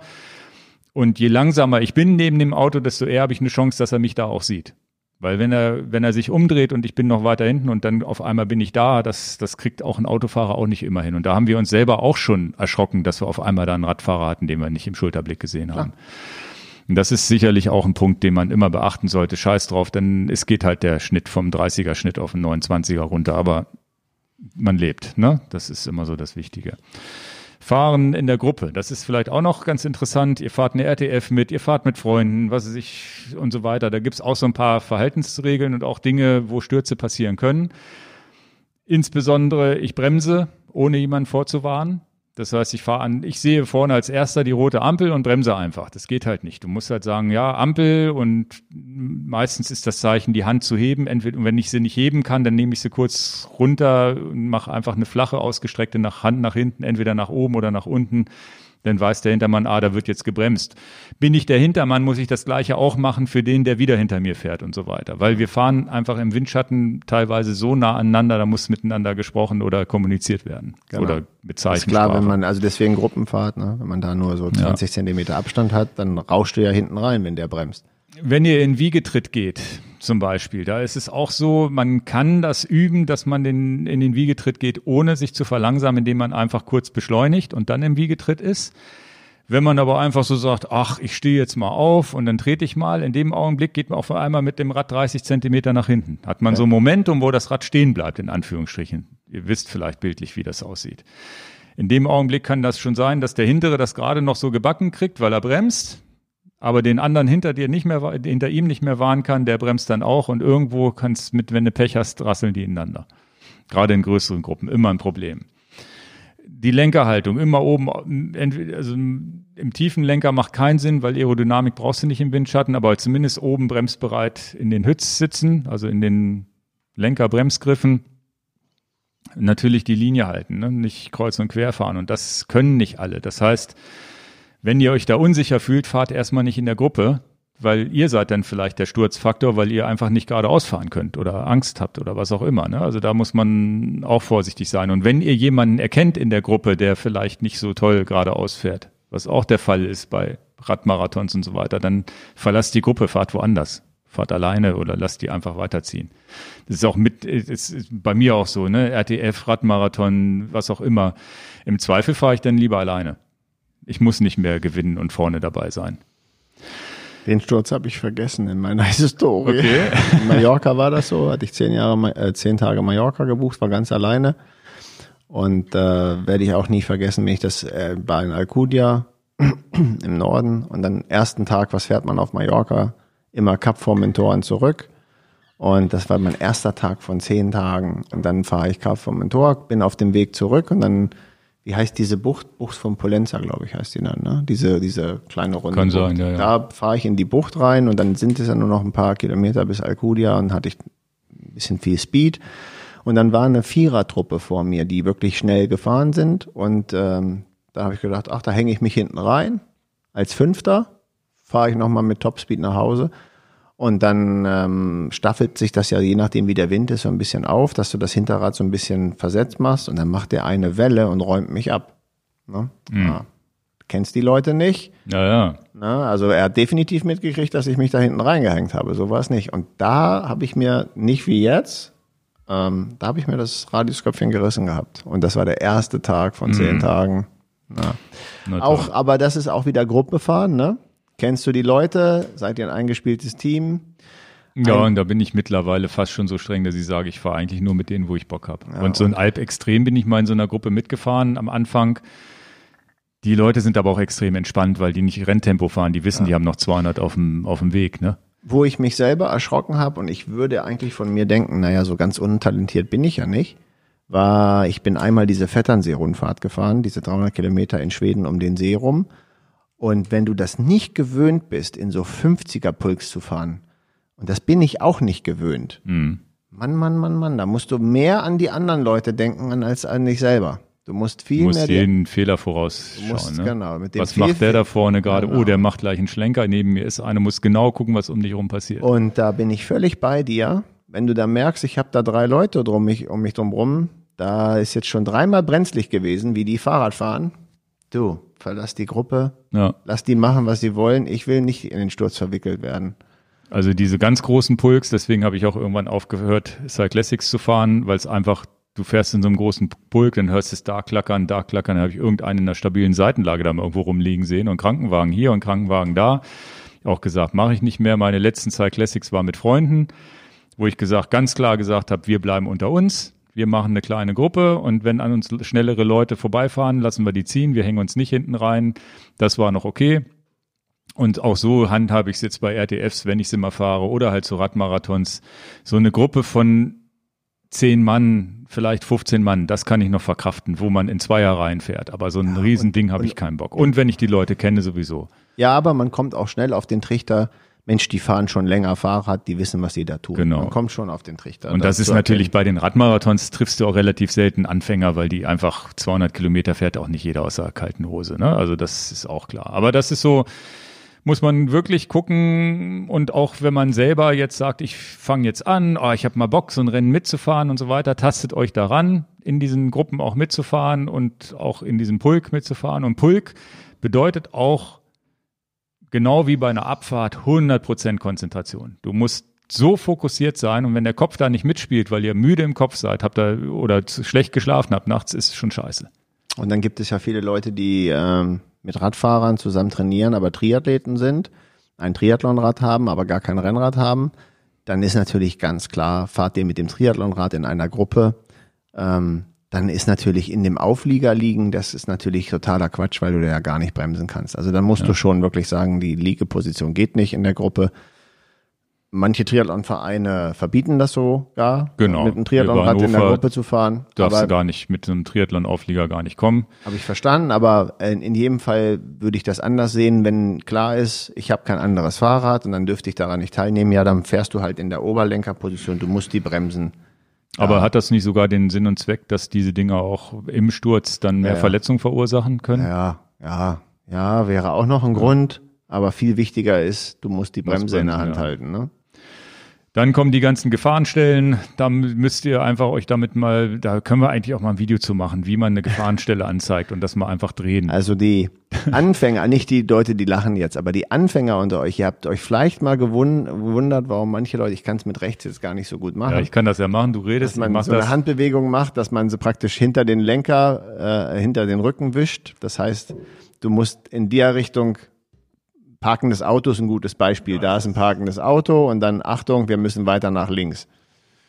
Genau, ja. das, man, man denkt eigentlich, wenn man das, es ist eigentlich eine relativ unlogische Handbewegung, weil man mit der rechten, äh, du hast an, auf der rechten Seite das Auto und mit der rechten Hand wischst du dann irgendwie nach Richtung links. Das bedeutet einfach hier, wir müssen uns, ja, hat sich irgendwie etabliert. Wer das erfunden hat, weiß ich nicht. Man könnte ja auch sagen, man nimmt die linke Hand und sagt, hier, wir wischen dahin, aber das, das ist so die etablierte Geschichte, einfach mit der linken Hand hinterm Rücken zeigen, wo es lang geht. Hinterm Rücken deshalb, damit das auch der hintere Radfahrer sieht und vielleicht auch der, der dahinter fährt. Schlaglöcher, das Schlaglöcher und sowas, da zeigt man eigentlich mit dem Finger drauf. Das heißt, du siehst irgendwas und dann zeigst du mit dem Finger einfach mit dem Zeigefinger unten rechts, unten links hin, wo auch immer das Schlagloch ist. Wenn du es denn schnell genug erkennst, das ist immer ein bisschen schwierig wenn irgendwo unerwartet ein Auto kommt oder ein Hund oder was auch immer, dann schreit man halt ganz laut Hund. Ne? Ja. Oder Auto oder sonst wie. Das sind so auf Feldwegen, ruft man dann ganz laut Hund, dann wissen alle hinten, ah, der bremst vielleicht gleich, da kommt gleich ein Hund und so weiter, weil manchmal bleibt gar nicht die Zeit für eine Handbewegung, wo man dann auch mal schreien muss. Schienen zeigt man an, indem man einfach so eine Parallelbewegung vor sich beziehungsweise hinter sich macht oder seitlich auch macht, wo man sagt, okay, da kommt jetzt eine Schiene, dass, dass Leute das wissen und da vorsichtig sind. Ähm, was noch ganz interessant ist, was ich, äh, was, was du gar nicht kanntest, ist, äh, wenn du nach hinten gucken willst, du willst wissen, was hinter dir los ist in einer Gruppe, vor allem in diesen großen Pulks mit fünf, sechs Leuten nebeneinander, nebeneinander da ist es definitiv verboten, sich umzudrehen. Du fährst in einem großen Pulk, es ist, du hast keine Chance zu gucken, was hinter dir und neben dir los ist. Also neben dir vielleicht peripher noch, ansonsten volle Konzentration auf den Vordermann und auf die Leute, die um dich rum sind. Die einzige Chance, die du hast, ist, dass du mit der Hand auf die Schulter von deinem Nebenmann gehst und dann dich umdrehen kannst, weil der Nebenmann dich dann sozusagen führt durch die Gruppe und du sozusagen nicht vom Weg äh, abkommen kannst. Das heißt, da ist die Möglichkeit, sich mal umzudrehen. Meistens ist das so im Trainingsbetrieb, habe ich das, ich habe das mal früher bei so einem Radtraining mal mitgemacht, da wurde wurde mir das dann erklärt und dann sieht man halt, der Trainer, der macht das dann ganz oft, der hält dich dann an der, hält sich an der Schulter fest, dreht sich um, ob noch alle da sind und so weiter. Im Rennen ist das gar nicht so unbedingt wichtig. Aber das ist so, noch ein wichtiger Tipp. Ich kriege das von meinen Fahrskills gar nicht so hin. Ich traue mich das immer gar nicht. Ich muss mich auf denjenigen verlassen und selber noch mit einer Hand geradeaus fahren. Also ich drehe mich dann lieber gar nicht erst um. genau, das würde ich auch sagen in der Gruppe. Ja. Ich mache das auch gar nicht. Deswegen genau. ähm, gesehen habe ich das schon, aber ich mache das gar nicht. Ja. Nee, ansonsten gibt's noch äh, den Tipp, keine Metallflaschen. Da hat mich mal einer darauf aufmerksam gemacht, weil ich gesagt habe, ja, ich mache mal ein bisschen Plastikvermeidung und fahre mit den mit diesen ähm, wie heißen die, Clean-Kantinenflaschen los. Schöne, feste Edelstahlflaschen. Ja, ja. Und da hatten mir dann mal einer gesagt, du, das ist keine gute Idee, wenn dir die rauspoltert. Erstens ist es tatsächlich passiert, dass mir die rausgepoltert ist. Zum Glück nicht in der Gruppe irgendwann dann mal, weil die einfach auch schwerer sind und nicht so gut sitzen. Und wenn die rauspoltert, dann ähm, ist halt wirklich Polen offen. Wenn da einer mit dem Rad drauf fährt, dann knallt's halt auch, ne, wenn du Pech hast. Und so eine flexible Flasche hast du halt eine Chance, die platzt dann halt einfach wenn du Glück hast. Die kannst du auch zum Sturz Wollte ich gerade sagen, die kann ne? auch zum Sturz. Fahren. Aber da hast du eine Chance mehr, sagen wir so. Ja, im Wald haben wir schon drüber gesprochen.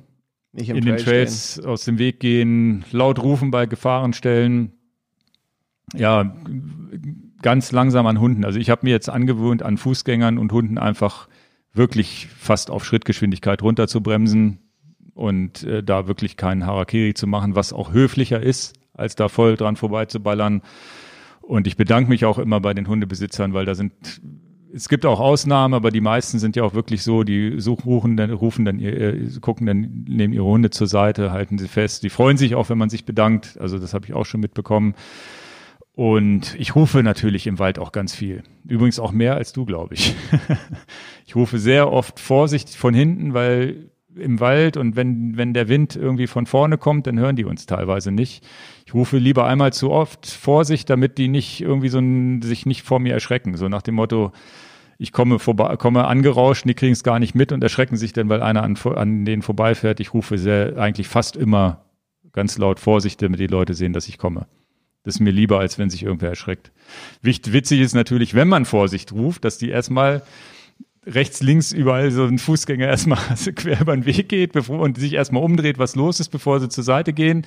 Deswegen dieses Vorsicht mache ich immer schon so ein, 200 Meter vorher, versuche ich, damit die bis dahin dann fertig sind, mit sich zu sortieren und zur Seite gehen. Aber das ist auch höflich, den Leuten einfach anzukündigen, oh, kommt einer. Und da hilft auch keine Klinge, weil Klingeln sind im Wald meistens auch zu leise.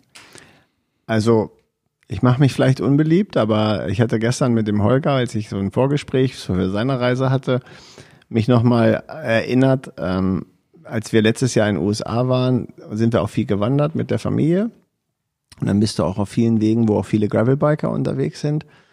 Und du hast das richtig erkannt. Ich sage nicht so viel. Ich versuche dann halt an, an Wanderern einfach vorbeizufahren, links oder rechts, und versuche die nicht anzurempeln und ich versuche sie auch nicht zu erschrecken oder auch nicht. So, mhm. ne?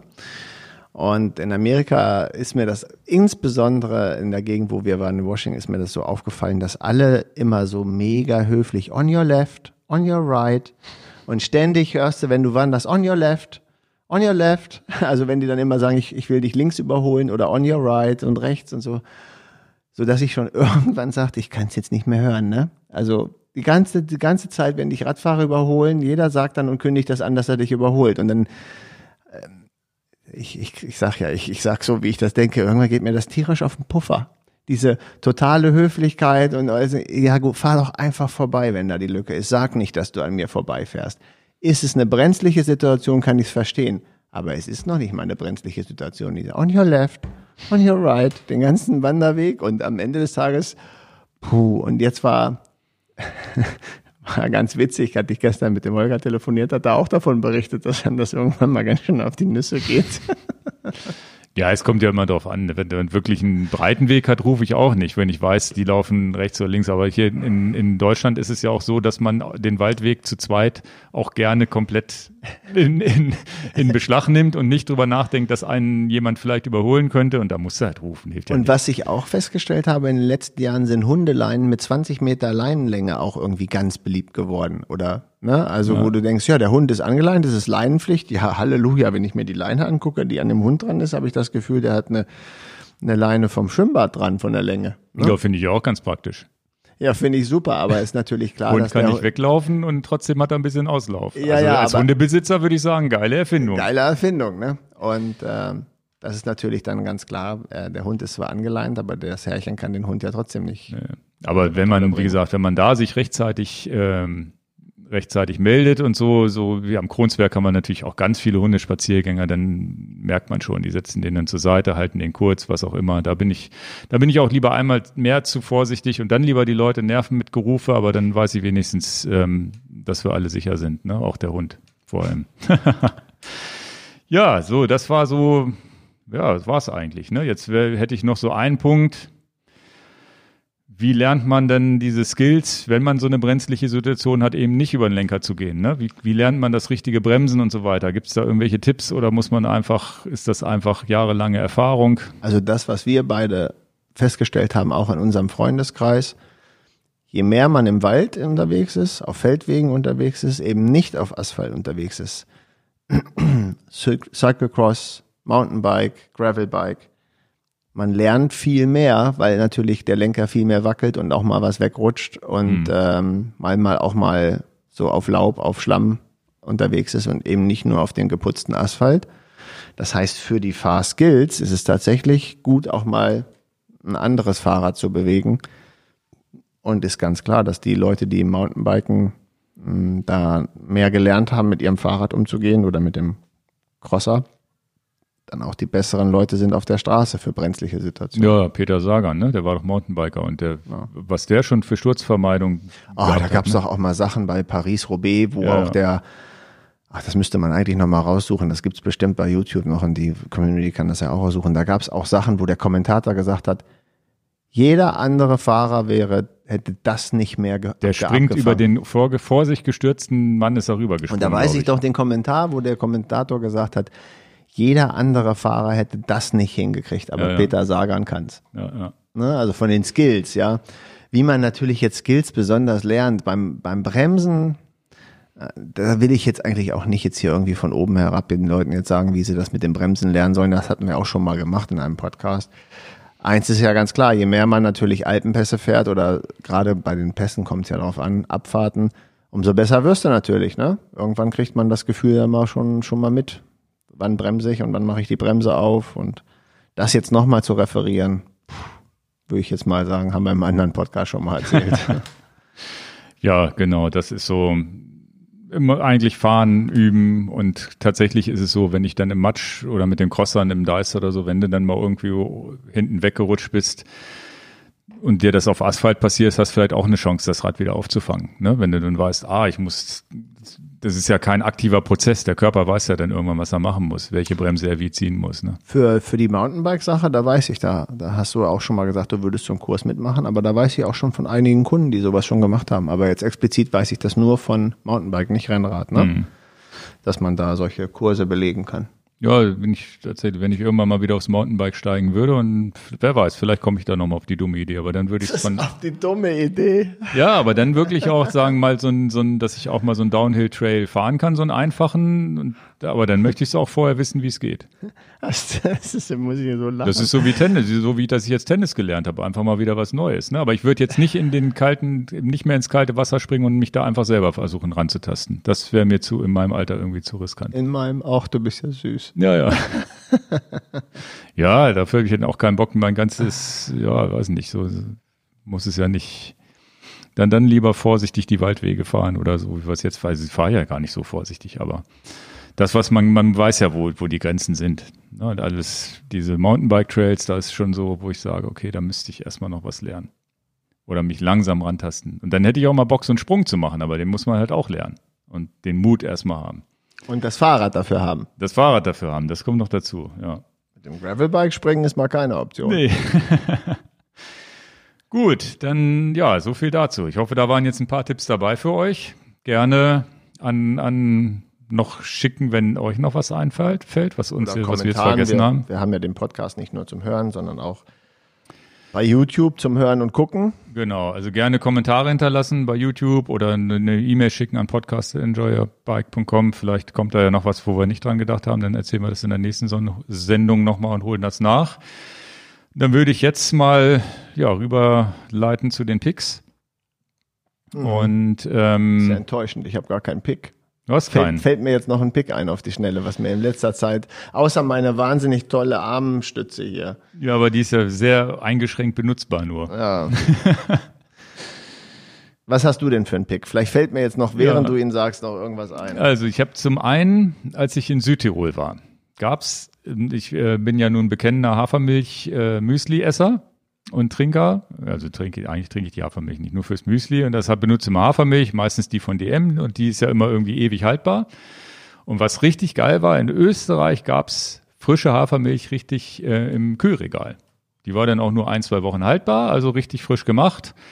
Jetzt könnte jeder natürlich sagen, ja, mach sie dir doch selber im, im, im Mixer, geht natürlich, ist natürlich noch frischer, aber das wäre so das Frischeste, ist einfach ich weiß nicht, ob es nicht pasteurisiert ist oder wahrscheinlich viel weniger pasteurisiert als jetzt eine normale Hafermilch. Und sie schmeckt halt auch viel besser. Ne? Habe ich geguckt und nach Deutschland gekommen und habe mich geärgert, warum gibt's die hier nicht? Und dann hat meine Frau entdeckt, ja, in Deutschland gibt's auch frische Hafermilch von Oatly jetzt. Und zwar auch im Kühlregal. Und habe ich jetzt bei Rewe und bei Edeka gefunden. Leider keine Bioqualität, zumindest nicht ausgewiesene Bioqualität. Aber Oatly ist, glaube ich, so ganz kann man nicht meckern, was die Qualität angeht.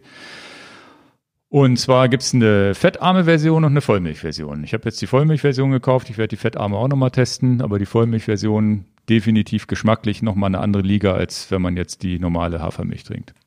Das wollte ich jetzt, also gibt auch keinen Link, weil frische Hafermilch jetzt sich schicken zu lassen, ist glaube ich Quatsch. Einfach in den Supermarkt gehen, Rewe, Edeka, da habe ich sie gefunden im Kühlregal. Manchmal liegt sie direkt neben der normalen frischen Milch, manchmal haben die so eine vegane Ecke, das kommt immer darauf an, wo man das findet. Jetzt ist mir auch ein Link, äh, ist mir auch ein Pick eingefallen. Okay. Ich habe einfach überlegt, was habe ich jetzt in den letzten drei Wochen konsumiert, was mir richtig, also was mir zumindest ein Schmunzeln oder Freude bereitet hat. Und ja, gut, dann sage ich das. Ich habe tatsächlich beim Camping jetzt eine Wäscheleine gefunden, wo die Wäscheklammern dran sind. Was es alles gibt. Du denkst, das ist ja totaler Quatsch. Ich finde das grandios. Mhm. Also eine Wäscheleine, wo die Wäscheklammern nicht abnehmbar sind. Okay. Also eine fix und fertige Einheit kostet so 10 Euro. normale Klammern oder sind das? Sind so Bügel. Okay. Ne? Und kostet 10 Euro, Ast rein. Also manchmal sind es die kleinen Helferlein, die man so hat, ne? Also ja, ja. Habe ich mich total gefreut. Ja, ja. Meine Frau hat gesagt, so ein Quatsch. Ich habe mich gefreut wie ein Kind. Ja, ja, dieses diese Wobei, Wäscheklammern immer irgendwo noch hinpacken. Aber du bist ja auch so, ich habe aber auch schon gemerkt, dass du so ein Klammertyp bist, weil auf, äh, wenn wir auf La Palma sind und unsere Wäsche waschen und du irgendwie die hinhängst, du hängst die immer mit Klammern fest. Und ich bin ja nur der Überwürftyp. ich würde ausrasten, wenn ich irgendwas mit Klammern irgendwo ranmachen müsste. So, so, so Wäscheleine muss bei, heißt bei mir T-Shirt drüber, dann ist es, ich weiß, es trocknet nicht so schnell, weil ja die, das T-Shirt sozusagen doppellagig über Ach der so, Leine du hängt. legst es quer auch noch. Nein, ich leg's halt einfach drüber. Ja. Und dann habe ich natürlich nicht so eine schnelle Trocknung wie jemand, der einfach vorne an den Ärmeln dran hat, weil der dann sozusagen nur eine Lage im Wind steht. Bei mir stehen ja dann zwei T-Shirt-Lagen im Wind.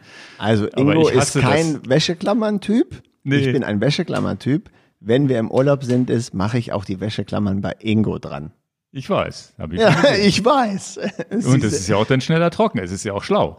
Aber ich bin viel zu faul. Aber noch cooler ist es ja jetzt, wenn man die 10 Euro Wäscheleine kauft, wo die Wäscheklammern schon dran sind. Aber da muss ich ja trotzdem Klammern. T-Shirt drüber schmeißen. Das habe ich verstanden. Klammern muss ich trotzdem. Ja, aber ich brauche nicht die Wäscheleine und Klammern in zwei Päckchen haben. Ich habe die Wäsche, ich habe die Decathlon Wäscheleine für den Campingurlaub ohne Klammern gekauft hätte ich das vorher gesagt, hättest du diesen Fehler nicht begangen. Und was, wo habe ich meine Sachen ge ge getrocknet, die ich, die drei Sachen, die, gut, wir haben jetzt nicht gewaschen. natürlich einfach über den Stuhl gelegt, weil ich viel zu faul war, die Wäscheleine aufzuspannen. ja, so viel zum Thema Wäscheleinen. Also Aber hast du den Link dafür irgendwie, den du da ja, reinposten kannst? Ich, die habe ich für 10 Euro bei Amazon gekauft, kann ich okay. euch schicken, den Link. Gut. Dann habe ich noch einen kleinen Pick, äh, was ich tatsächlich bis zur Hälfte erst geschafft habe, selber zu gucken. Aber für alle, die, ich fand es ganz lustig. Es gibt einen Film, der nennt sich Dirty Cancelled. Und zwar angelehnt an Dirty Cancer, das Rennen, als Gravel-Rennen in Amerika, was es dies Jahr nicht gibt. Und was ich ganz witzig finde an dem Film, da haben, das ist hier Lawrence Tendam, den habe hab ich mir jetzt noch gemerkt, sind ein paar ehemalige Radprofis und so weiter, die haben sich dann verabredet, dieses Dirty Cancer zu fahren.